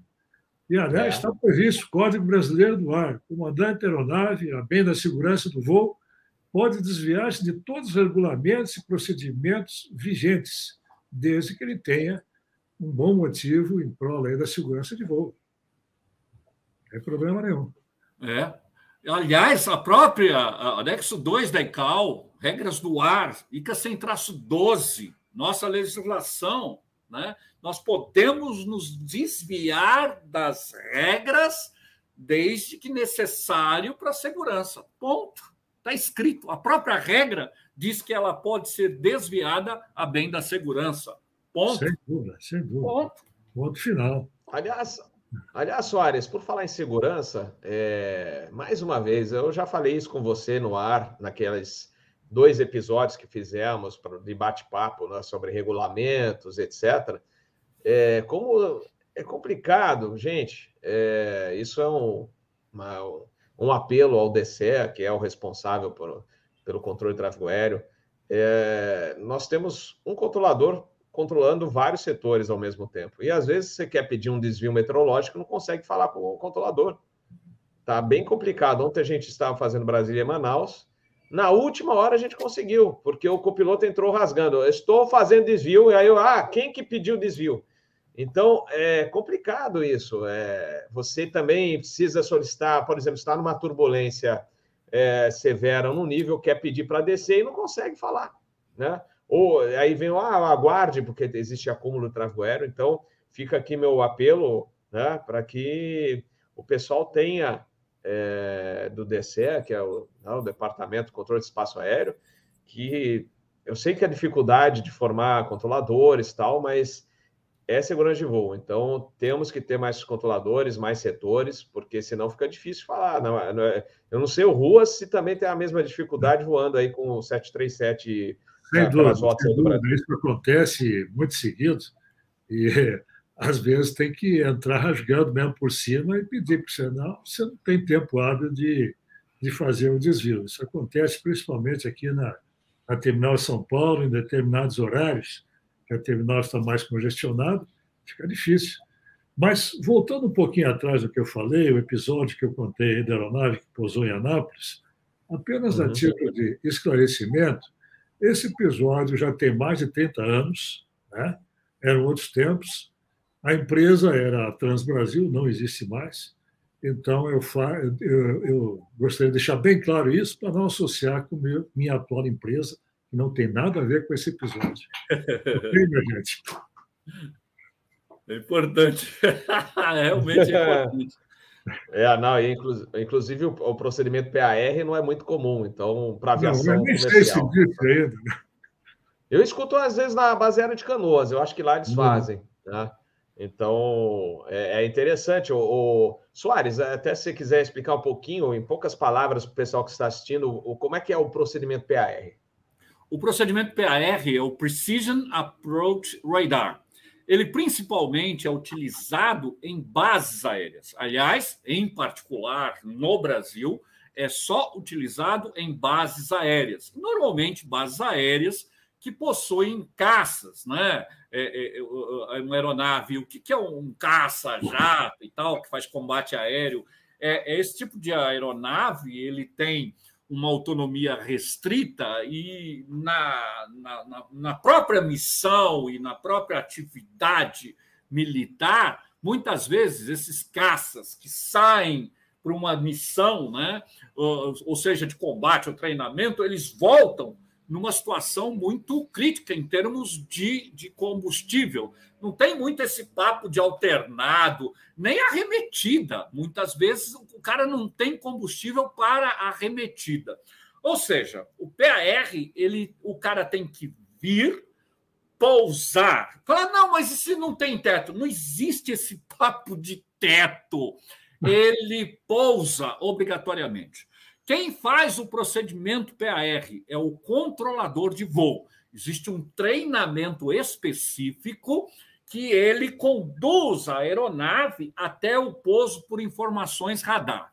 Lembrando que o PAR ele tem uma antena que funciona no plano horizontal e no plano vertical. Então ele trabalha nesses dois planos. Então quando a aeronave entra no alcance do PAR, o controlador radar ele visualiza dois plots, um em plano horizontal e outro em plano vertical. Portanto, o planeio, o planeio da aeronave e o alinhamento da pista é controlado ali pelo controlador, que faz correções muito precisas e ele conduz a aeronave até o toque. Para você ter uma ideia, o controlador canta o cruzamento de cabeceira e ele fala: prepare-se para o toque, já.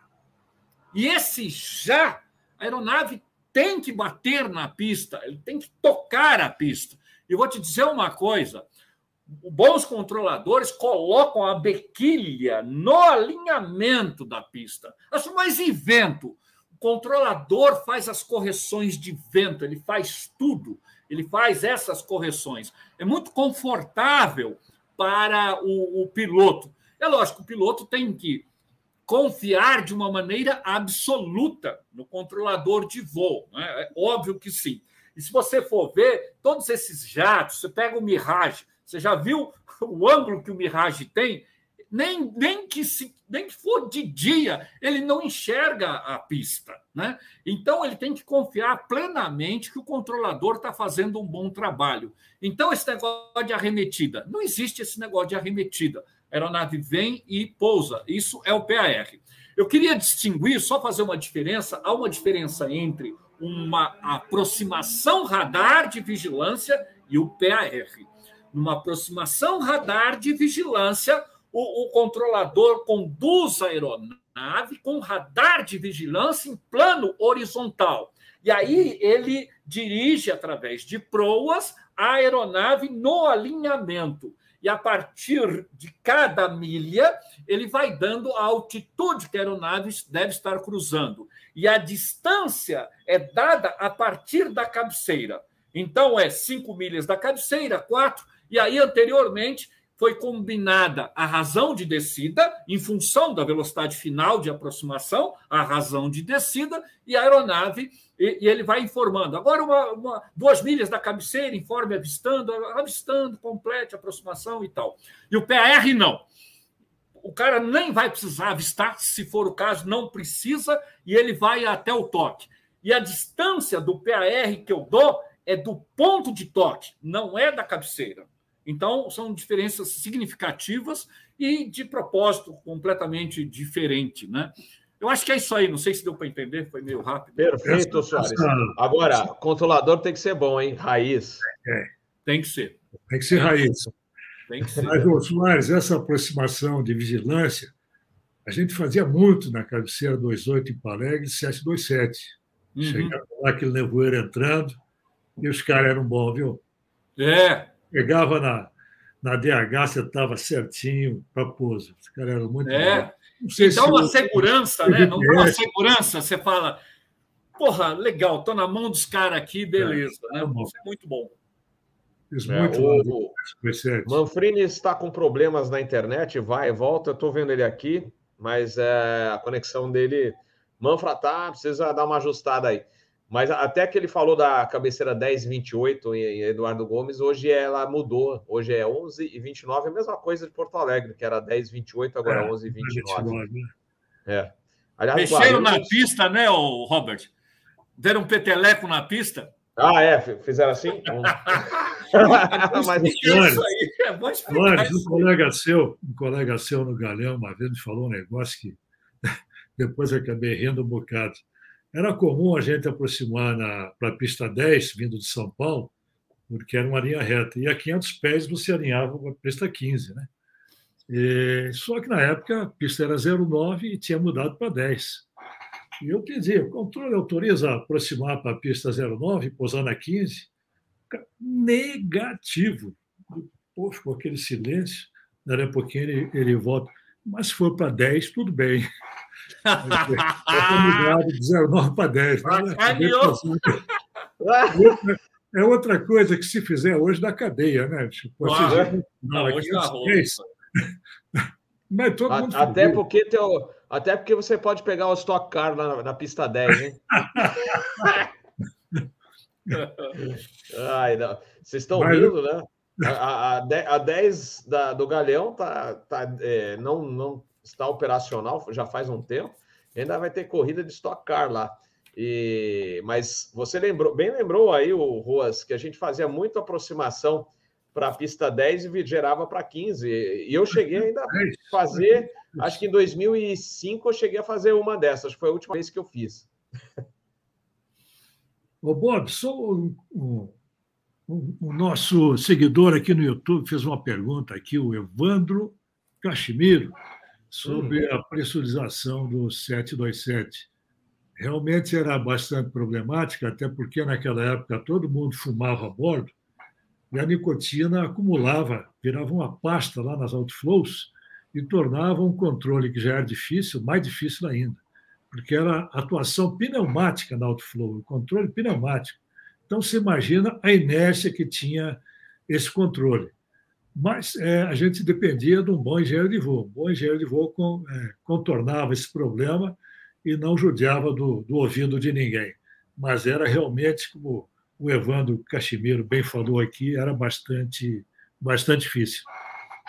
É, eu sofri muito no passado com o meu ouvido aqui, porque 707, 727, DC9, ixi, sofri. Eu, eu, olha, graças a Deus, hoje eu não tenho problemas né, na, de, de, ouvido, mas no, quando, na minha infância eu sofri bastante, fui parar no hospital, inclusive por causa da, de descida. Imagina, peguei um 707 da Varig uma vez em 76, é, Galeão Lima, era Galeão Lima Los Angeles, mas nessa descida em Lima, a gente sabe né, que tem, a, é, tem as elevações e depois você tem que descer com o avião bem rápido, né? Imagina com o sistema de pressurização antigo o que, que aconteceu com, com os meus ouvidos foram para Cucuia. E o pior, eu segui ainda a viagem para Los Angeles, aí, aí que eu fui para o hospital mesmo.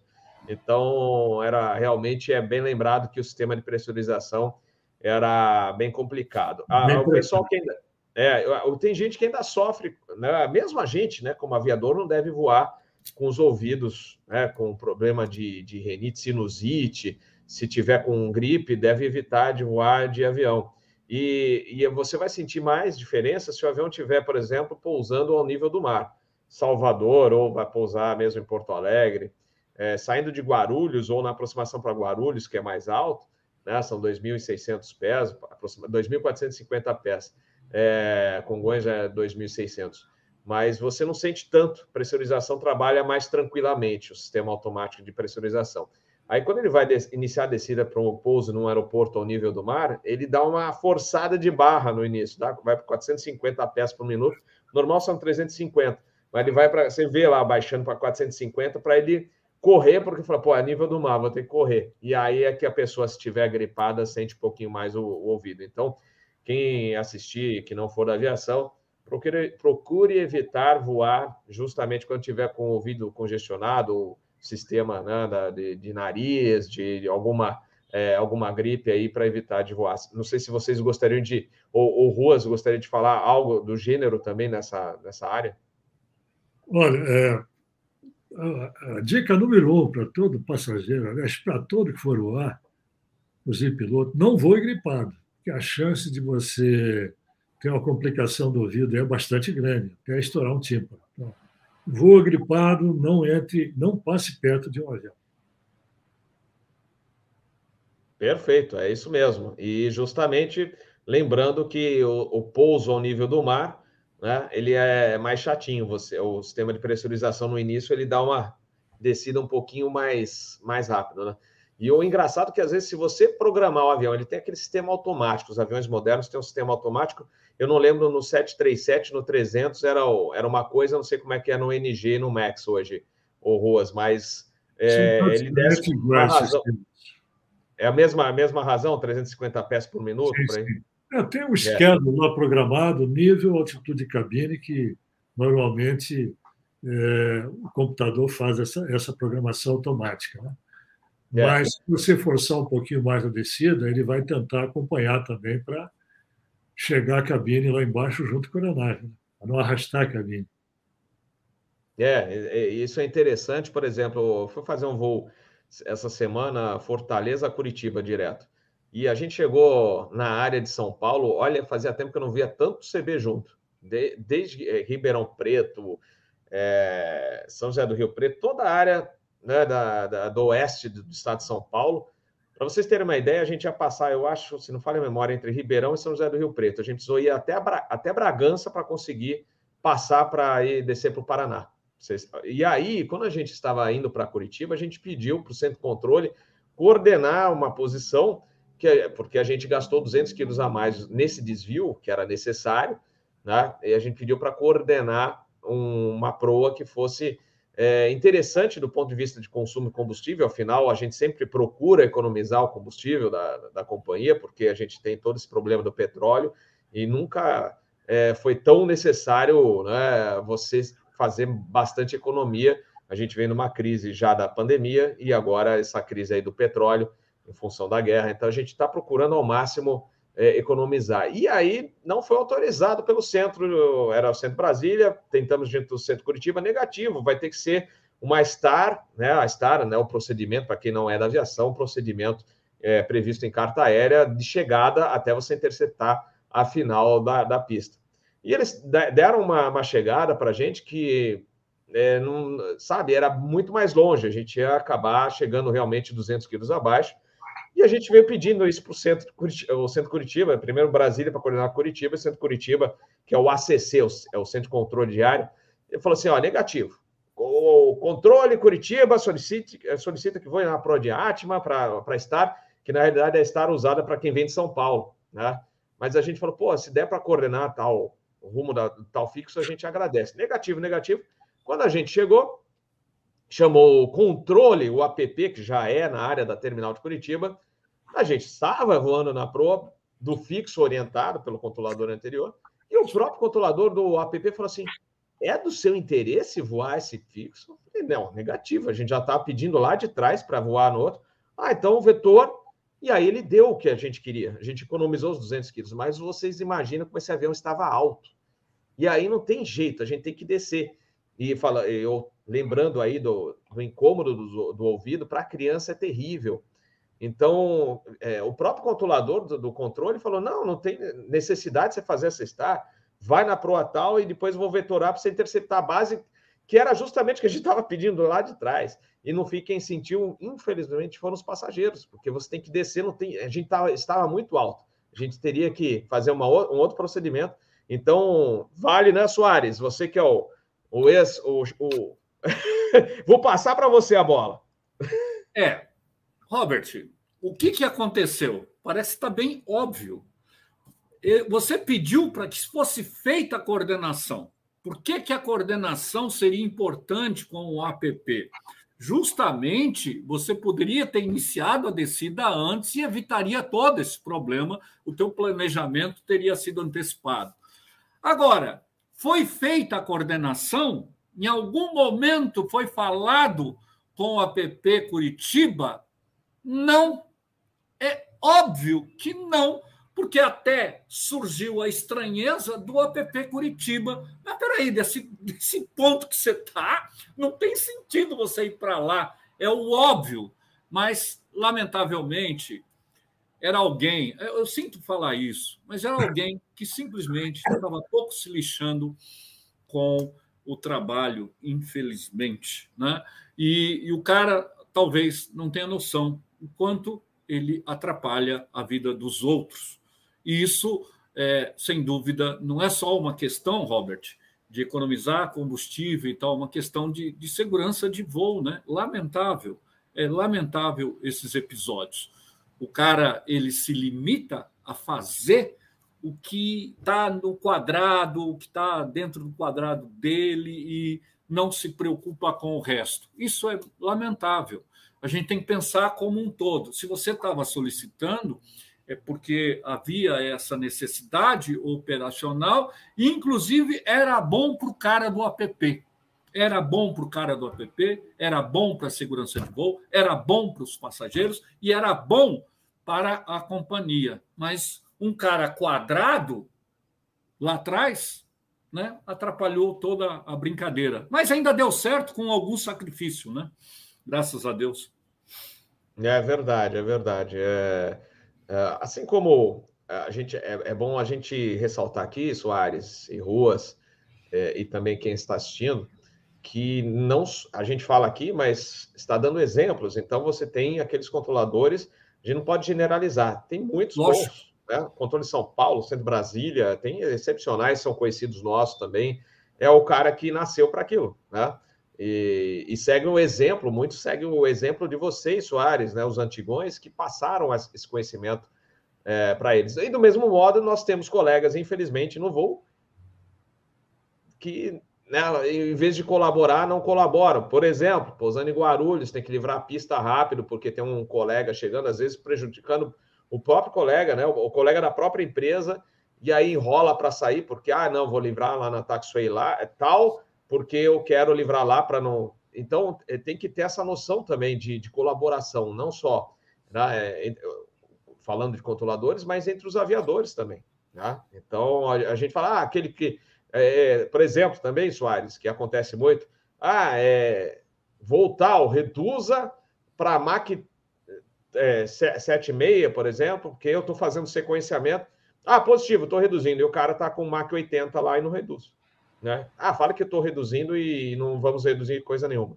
E no fim acaba atrapalhando a vida de todo mundo, não só dos controladores, mas também do, de outros colegas aviadores. Por quê? O que, que acontece? O cara tá já está é, mexendo no tráfego, porque o cara tá, está tentando sequenciar, e aí no fim eu falei, pô, não está dando certo aí começa a vetorar, tirar a cara da que já está na chegada por causa disso. Né? Então tem que ter a colaboração de todos. E aí dá certo.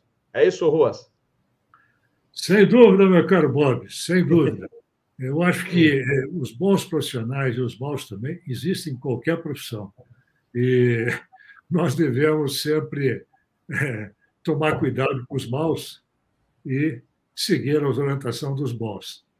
Bob, se você me permite, um, um colega assinante aqui da, do canal NASA, o Leandro Benedetti, fez uma pergunta aqui. É, Sabe-se que os raios UV podem causar câncer de pele. Em maiores altitudes, esses raios ficam mais intensos. Antigamente, as companhias incentivavam o uso do filtro solar. Leandro, sem dúvida, em altitude, esses raios são mais intensos. Né? e pode sim causar câncer de pele, melanoma e outros, outros problemas. As companhias hoje elas fornecem filtro, filtro solar, é, tem uma exigência trabalhista.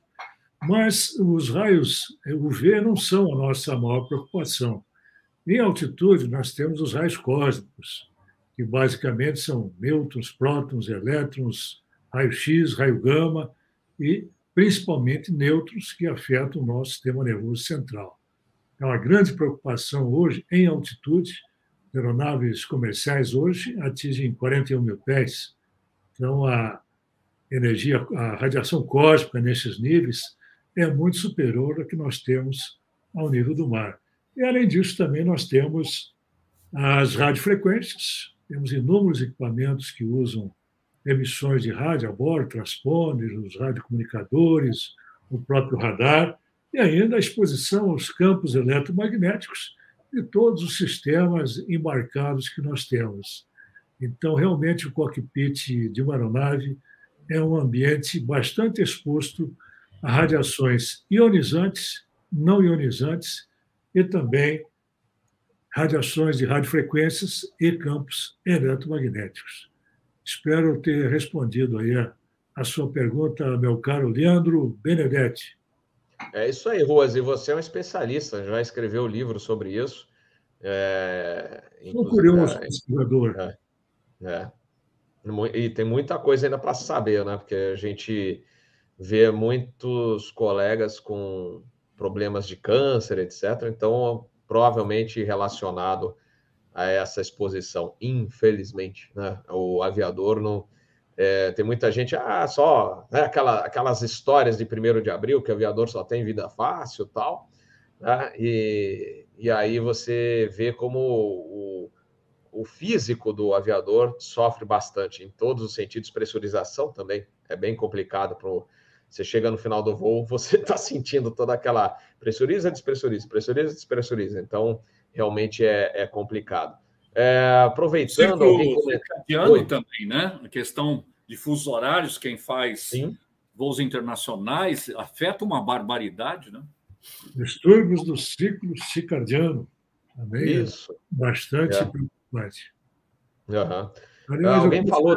já há um ano, viu, meu caro Bob e Soares? Estou escrevendo já há um ano um livro onde uhum. eu falo sobre todos esses fatores e já está com 32 capítulos. Opa! Imaginar a quantidade de fatores preocupantes que nós temos aí para os aeronautas.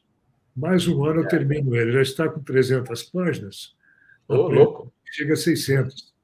Uhum. Mas é, meus parabéns. O seu, o seu livro também da, da radiação muito interessante, muito importante aí para quem está na profissão, até para saber todos os efeitos, infelizmente, efeitos colaterais e tudo isso, né? Ah, alguém perguntou também, ou comentou da descida íngreme em Recife. Ah, a, normalmente a, a aproximação para os aeroportos grandes, como Brasília, Guarulhos, Congonhas, Recife, você tem, a, como eu falei, as chegadas, né? a STAR, é, Standard Terminal Arrival Route, né? É, que é justamente uma carta onde você tem as descidas é, é, escalonadas. É, é, até no exterior está, eles estão procurando fazer uma descida mais é, regular, ou seja, você inicia a descida e vai descendo sem paradas, porque nessas paradas de altitude, por algum tipo de restrição, você acaba gastando mais combustível.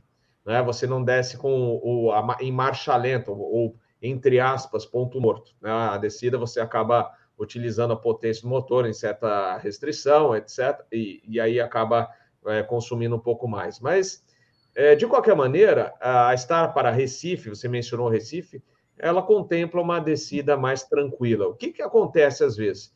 Uh, outro dia mesmo, chegando em Recife, eu não consegui completar a Star, porque nós tínhamos duas células de trovoadas na, no Romeo Fox 11 e outra na, na, parte da interceptação final da pista 108 e era impossível você executar a Star. Então você, a gente solicitou o controle para a gente cruzar o aeroporto e entrar pelo litoral, pela praia, e aí fez a, a perna do vento, vetorada pelo radar, e aí a interceptação do, do ILS da 108 pelo, com base pela esquerda, né, que é fora do comum. Mas o que, que acontece também em, em terminais mais congestionados, ou mesmo de Recife, dependendo da hora? o, o centro não consegue te descer, porque tem tanto desvio meteorológico que você acaba ficando alto, alto, alto, alto, alto. Aí, pô, agora abriu um espaço lá para ele descer. Aí ele te autoriza descer, só que você está alto. E aí é que o cara desce com mais uma razão mais é, é, forte, incrementada.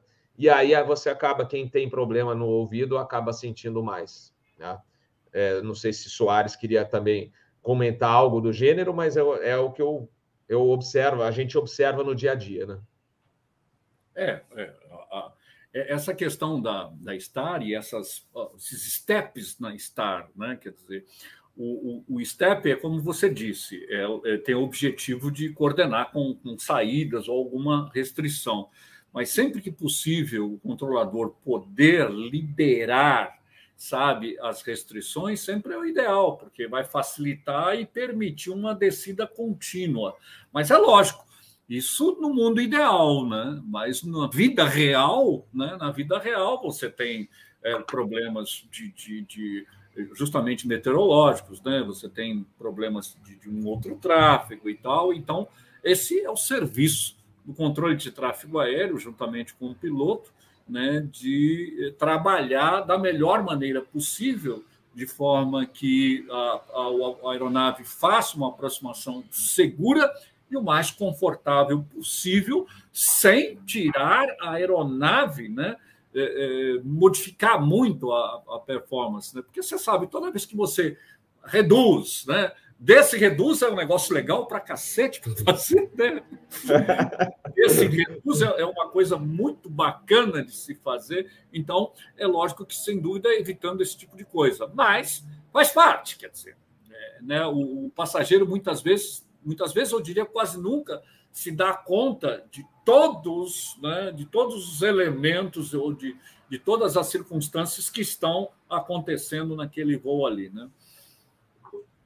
É, então, uh, por exemplo, hoje a gente volta para Guarulhos, tem a Star, eu não sei qual que a gente, é, deve ser Vral no Alfa, mas normalmente se tem né, essa nova, nova chegada, tem um arco, e aí o controlador de São Paulo acaba é, reduzindo tamanho dessa Star. Normalmente ele reduz num ponto que fica excelente para a nossa, nossa descida, ou é, perto, né? não, não tem que fazer muito esforço. Mas, por exemplo, a gente vai chegar às duas da manhã. Né? É, eles autorizam normalmente a proa de Sam, é, Sampa é, e tem uma outra é, que agora, já, daqui a pouco eu, lembro o fixo, que é mais próximo ainda da, da interceptação da final. Eu acredito, inclusive, conversei com meu colega de voo, falei assim: olha, vamos deixar é, duas chegadas, no, uma no plano primário outra no secundário. A secundário a completa, se ele pedir, a gente faz.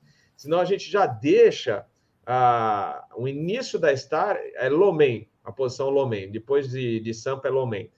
E é porque o que, que acontece? Se ele, a gente iniciar a descida do jeito que está Star, né, a, a carta completa, e o cara fala: olha, não tenho tráfego nenhum, são duas da manhã voe na proa de Lomé e desça para 6 mil pés. Gente, é um barata voa. Para você botar esse avião na rampa. Então, a gente, o que, que a gente conversou ontem? Falou, ó, qualquer coisa, a gente já deixa um, um fixo direto para Lomé, inicia com esse aí mais curto, para o avião calcular a descida antes, né? Para a gente falar, ó, a gente vai conseguir chegar nesse ponto já um pouquinho mais na rampa para não forçar tanto.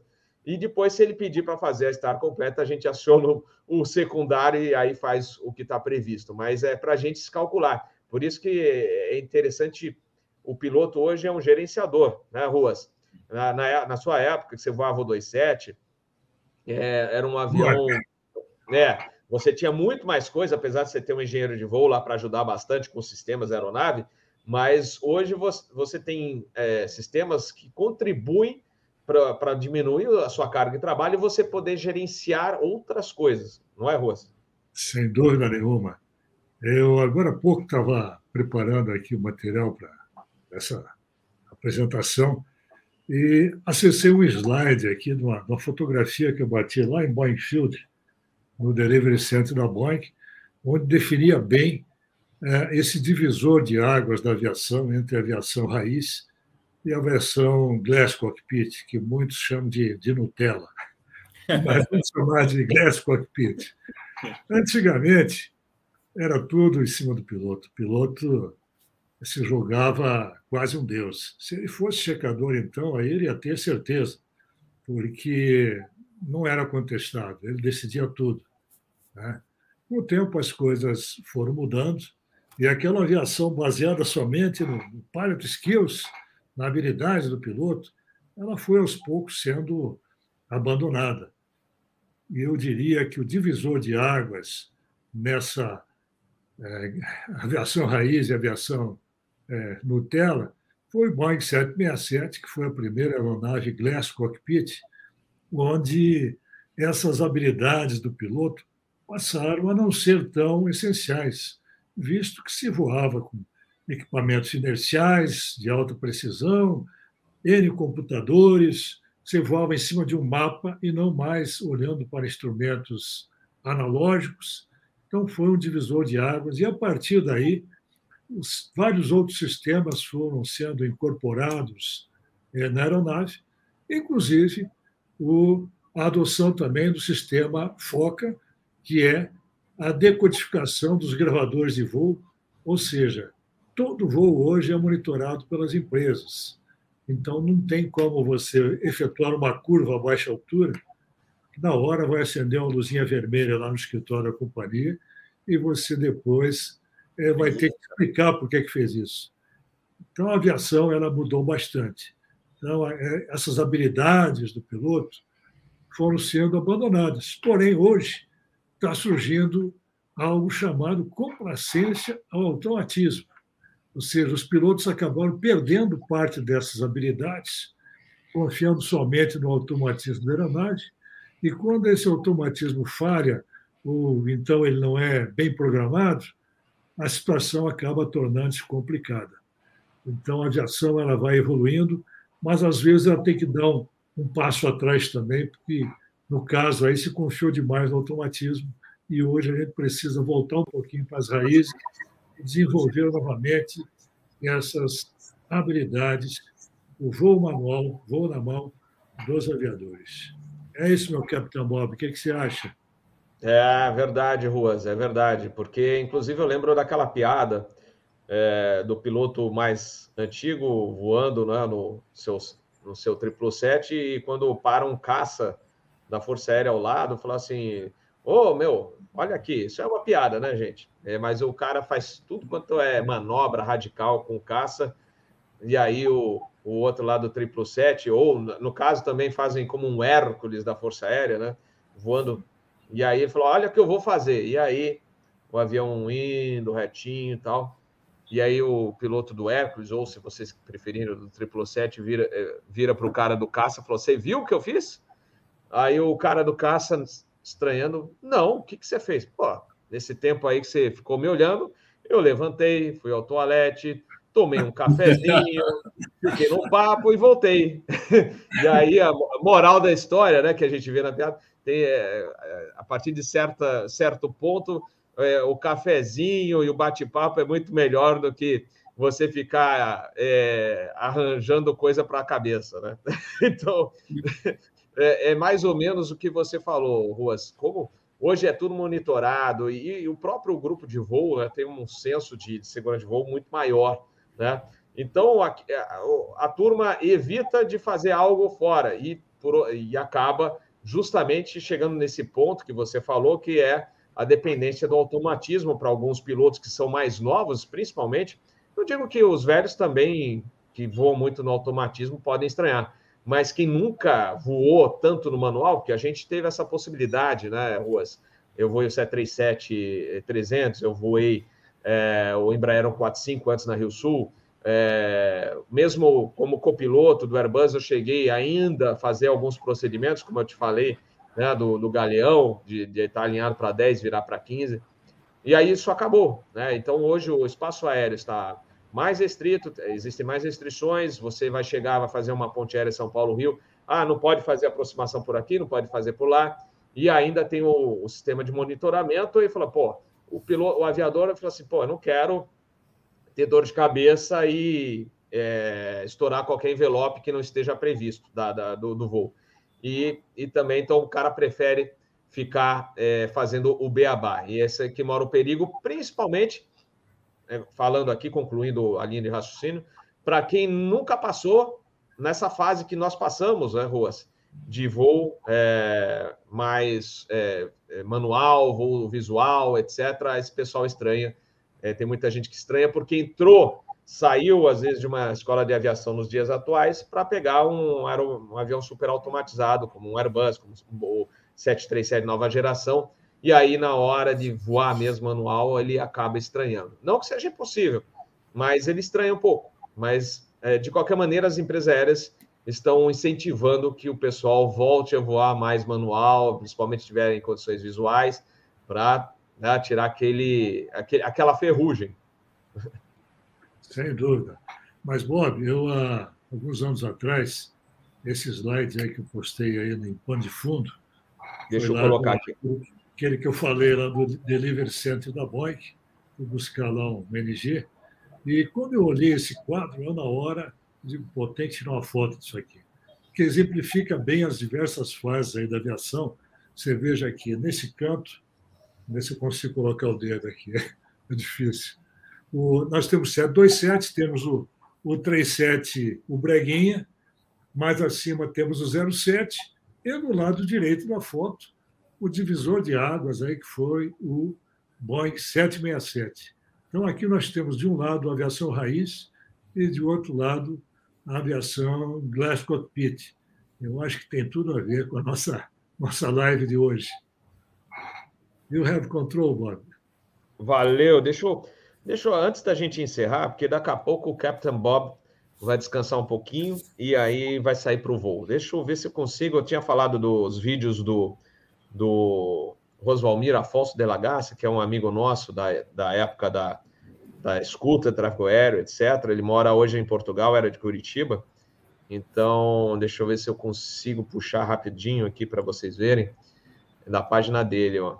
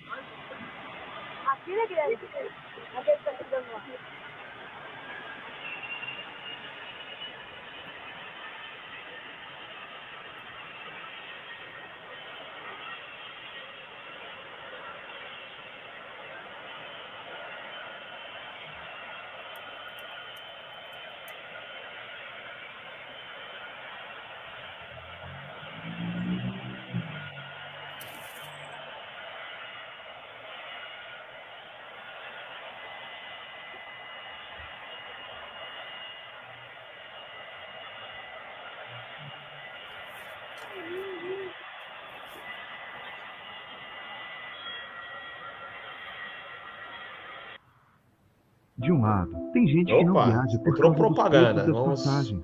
Do outro, tirar tem aqui. gente que Vamos tem ver se eu acho não aqui. usa. E aqui tem gente Ah, tem aqui, ó. Falou do 67, Ruas? Olha o bicho aí. É 7300. É.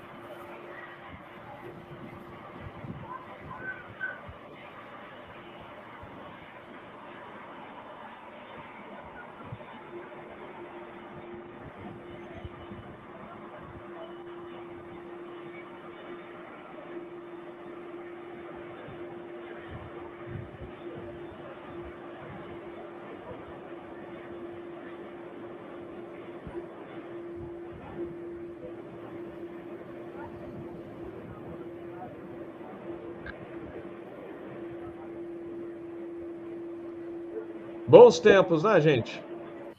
É verdade. É verdade. Pronto. Bem, olha, eu gosto, eu gosto desse plano de fundo aí que você usa, que eu me lembro da época que eu ia muito ao terraço do aeroporto de Congonhas e a gente via muitos desses 727 da Transbrasil parados lado a lado nesse, nesse modo que você apresenta aí o plano de fundo é, magnífico. Aliás, já fizeram um elogio para isso aí, né?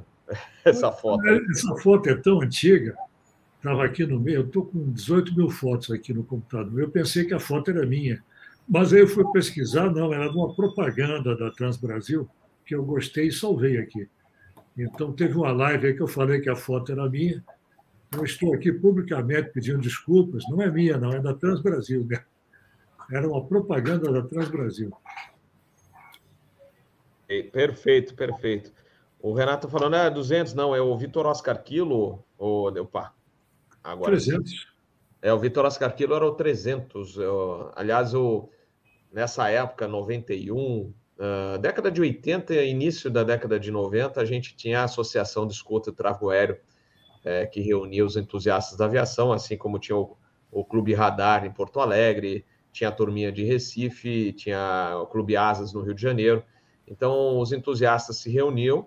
É, então, a gente fazia escuta tráfego aéreo por rádios FM adaptados para o VHF e as empresas aéreas nos recebiam. E no Galeão, época, aliás, estava um papo hoje sobre o Galeão no, no grupo de WhatsApp do canal Asa e falou: pô, o Galeão acabou porque a Gol anunciou que vai sair do Galeão, a gente não sabe se vai realmente sair, mas pode ser que saia aí vai ficar só no Santos Dumont, e a gente falando por que, que o, a redução de tráfego aéreo Galeão, infelizmente, em virtude de toda é, essa propaganda negativa que ao longo dos últimos anos na parte de violência, né?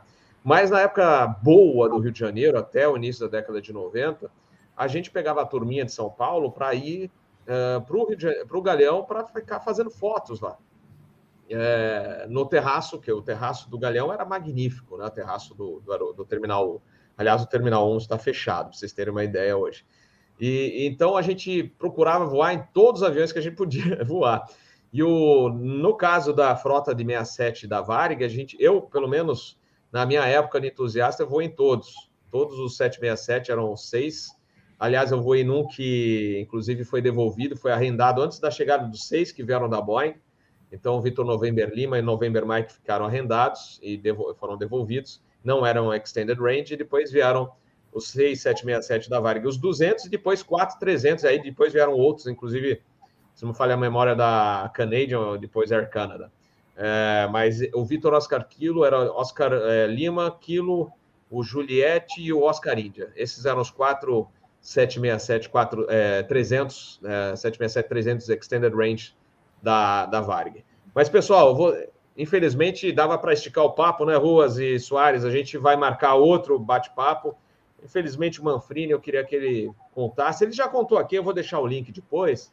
A gente fez um episódio só sobre o 727, porque ele voou também o 727. Então, a gente falou muito das curiosidades do 727, com o Sérgio Manfrini aqui. Então, ele também, essa hora, ele vai dar aula de simulador, né? Ele está dando aula de simulador, acho que pro, não sei se é para o ATR ou para o Embraer, hoje na empresa que ele trabalha, que é para o Embraer 190, mas eu acho que é só do ATR, mas ele depois me corrige no ar, tá, Manfrini? Quando você voltar aqui, aí você fala certinho. Mas a gente ficou devendo mais bate-papo com o Manfrini em função da, do problema de internet que ele teve. Soares, eu queria já te agradecer. É sempre um prazer contar com a sua participação aqui. A gente já fez recentemente dois episódios sobre problemas, né? Os regulamentos, o que, que se pode fazer ou não, né? E, e acho que, como vocês viram, né? Hoje era para ser só um bate-papo da aviação raiz, mas a gente acabou esticando para a aviação atual, comparando, como o Ruas fez agora há pouco, excelente, Ruas, lembrando da, de toda a transição e falando como é que era antes e hoje, eu, o que, que faz falta, o que não faz, né, Soares? os nossos agradecimentos e suas considerações finais, então. É, mais uma vez, Robert, muito obrigado. Sempre é bastante interessante e eu acho bacana esse modelo, porque a gente fica muito à vontade, né? E, a, e as coisas vão, vão, vão surgindo naturalmente.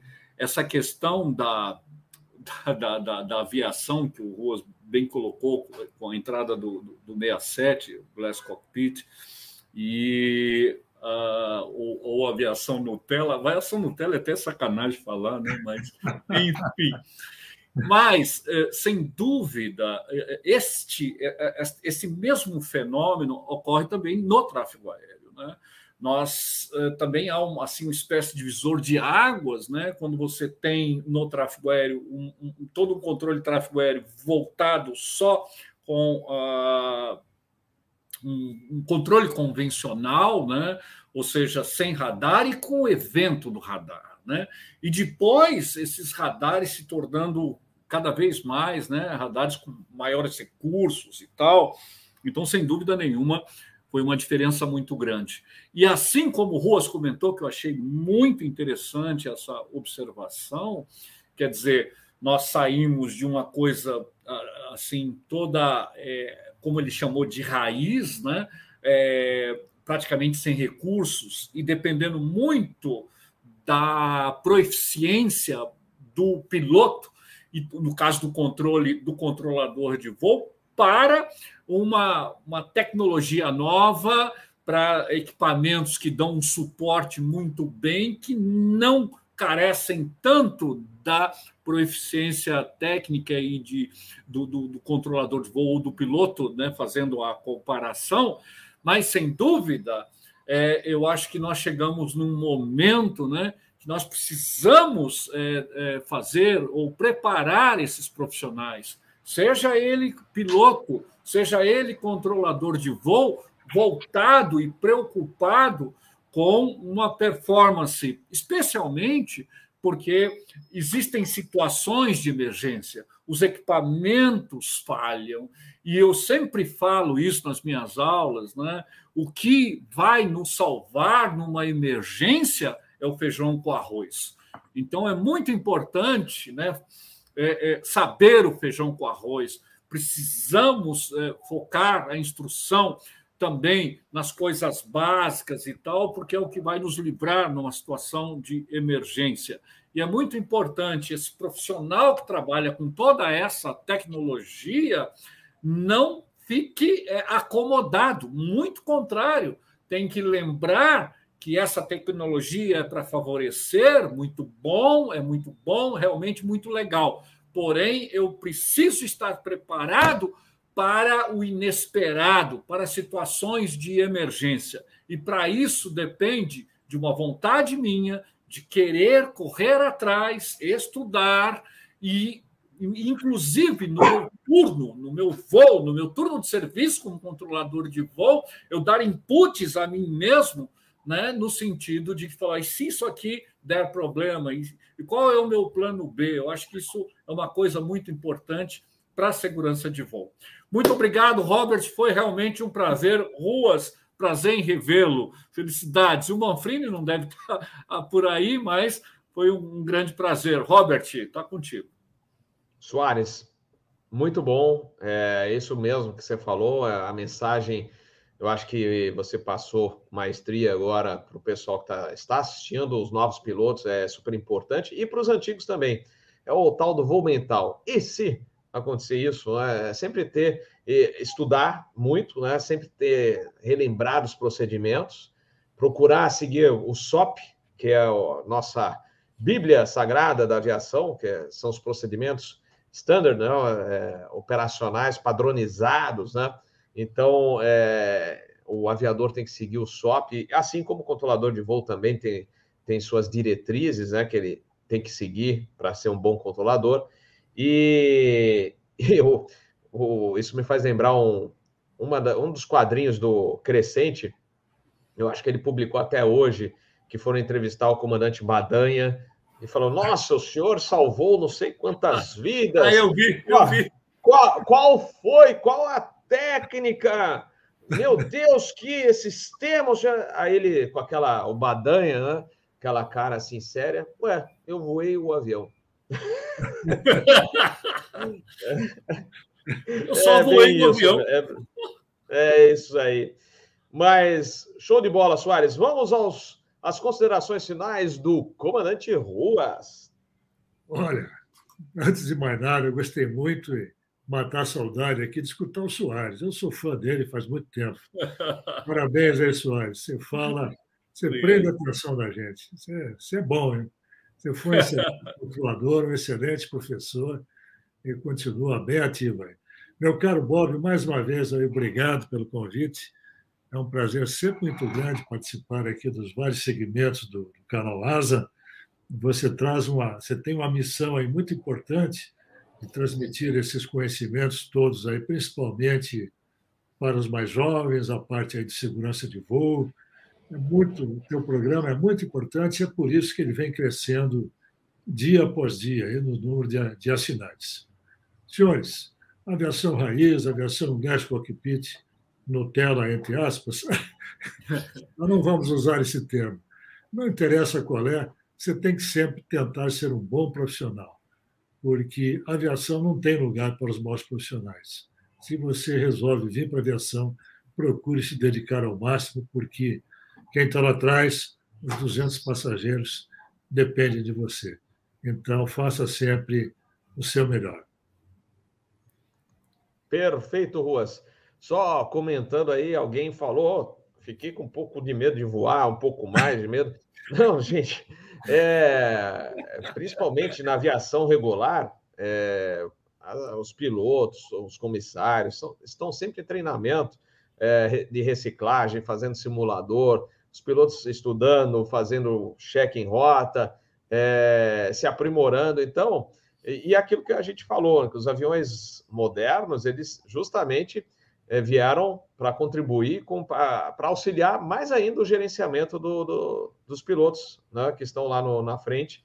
Então, no, é, a gente está lembrando do passado, mas certamente, quanto mais o, o piloto ou o controlador de voo né, estiver engajado, né, estiver dedicado e tiver aquilo no sangue, é, mais segurança ele vai trazer é, para a operação. Né? Então, e hoje existe uma coisa fabulosa que é o CRM. Então, nada, ninguém decide sozinho. Mesmo o controlador de voo que está lá na fonia, ele não está sozinho, não. Tem um outro do lado e tem ainda o supervisor, né?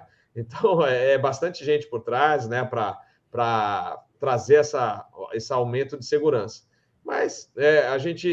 E, e, existem aqueles, aquelas barreiras. Quando é, é, tem alguma coisa que está errada, tem um, lá na frente existe algo que vai, vai contribuir e falar: olha, tem alguma coisa errada aqui, e aí a gente é, é, vai pela segurança de voo, aquilo lá vai, vai ser é, barrado. Então, muito difícil você ter hoje, nos dias atuais, como a gente sempre fala aqui nos episódios do Fly Safe, ter um acidente aéreo é uma coisa muito difícil. É, um dos eh, transportes, meios de transporte mais seguros, já foi considerado mais seguro. Diz parece que só perde para o elevador. então, é, fiquem tranquilos quem tem é, algum tipo de receio. É, eu, eu diria mais, né? Procure também conversar com os, os aviadores dos aeroportos, que eles terão o maior prazer em, em conversar com vocês sobre isso, controlador de voo, pessoal da manutenção, os comissários. Os comissários também são agentes de segurança de voo que nós temos a bordo. Eles não estão lá. Ainda mais hoje, em época de pandemia, eles, a própria Anvisa suspendeu o, o serviço de bordo nos voos nacionais. Então, é, ah, por que, que tem comissário? Porque a principal função do comissário a bordo é segurança de voo. Né? É, um, é mais um agente de segurança de voo a bordo, cuidando dos passageiros e também nossa nosso meio de comunicação, né, para a gente saber o que está acontecendo lá atrás e passando lá para frente. E também eles podem nos orientar com relação, se eles observam alguma coisa diferente, eles vão passar isso lá para frente. Tá bom, pessoal? Então é isso. que mais que eu ia falar antes da gente encerrar? Próximo episódio ainda não marquei. Eu tenho um voo, voo internacional essa semana e depois é, eu devo voltar no dia 9, tá? Então, 9 é sexta-feira, se não falha a memória. É, e aí, pode ser que vai ser, ou será o Asa News na sexta-feira, mas eu confirmo com vocês na, nas redes sociais exatamente o, o, dia certo da live do Asa News, que será a nossa próxima. Soares, Ruas Manfrini, e o Manfrini, que não tá, está no ar agora, mas agradecendo a ele, nosso muito obrigado. Obrigado também ao pessoal do chat, que mandou bem aí na, nas perguntas, no, no na troca de informações. Como sempre, vocês são muito especiais aqui para o canal Asa, para a nossa é, troca de informações no ar e também para a gente conseguir trazer, até aumentar o volume de informações que a gente já está passando, porque eles vão trazer perguntas e a gente vai, é, dentro do possível, responder no ar para vocês. Beleza? Muito obrigado, Rua Soares Manfrini. Boa noite. Boa noite à galera que tá, está no chat. Até a próxima. A gente vai se falando aí durante a semana. Valeu, tchau, tchau.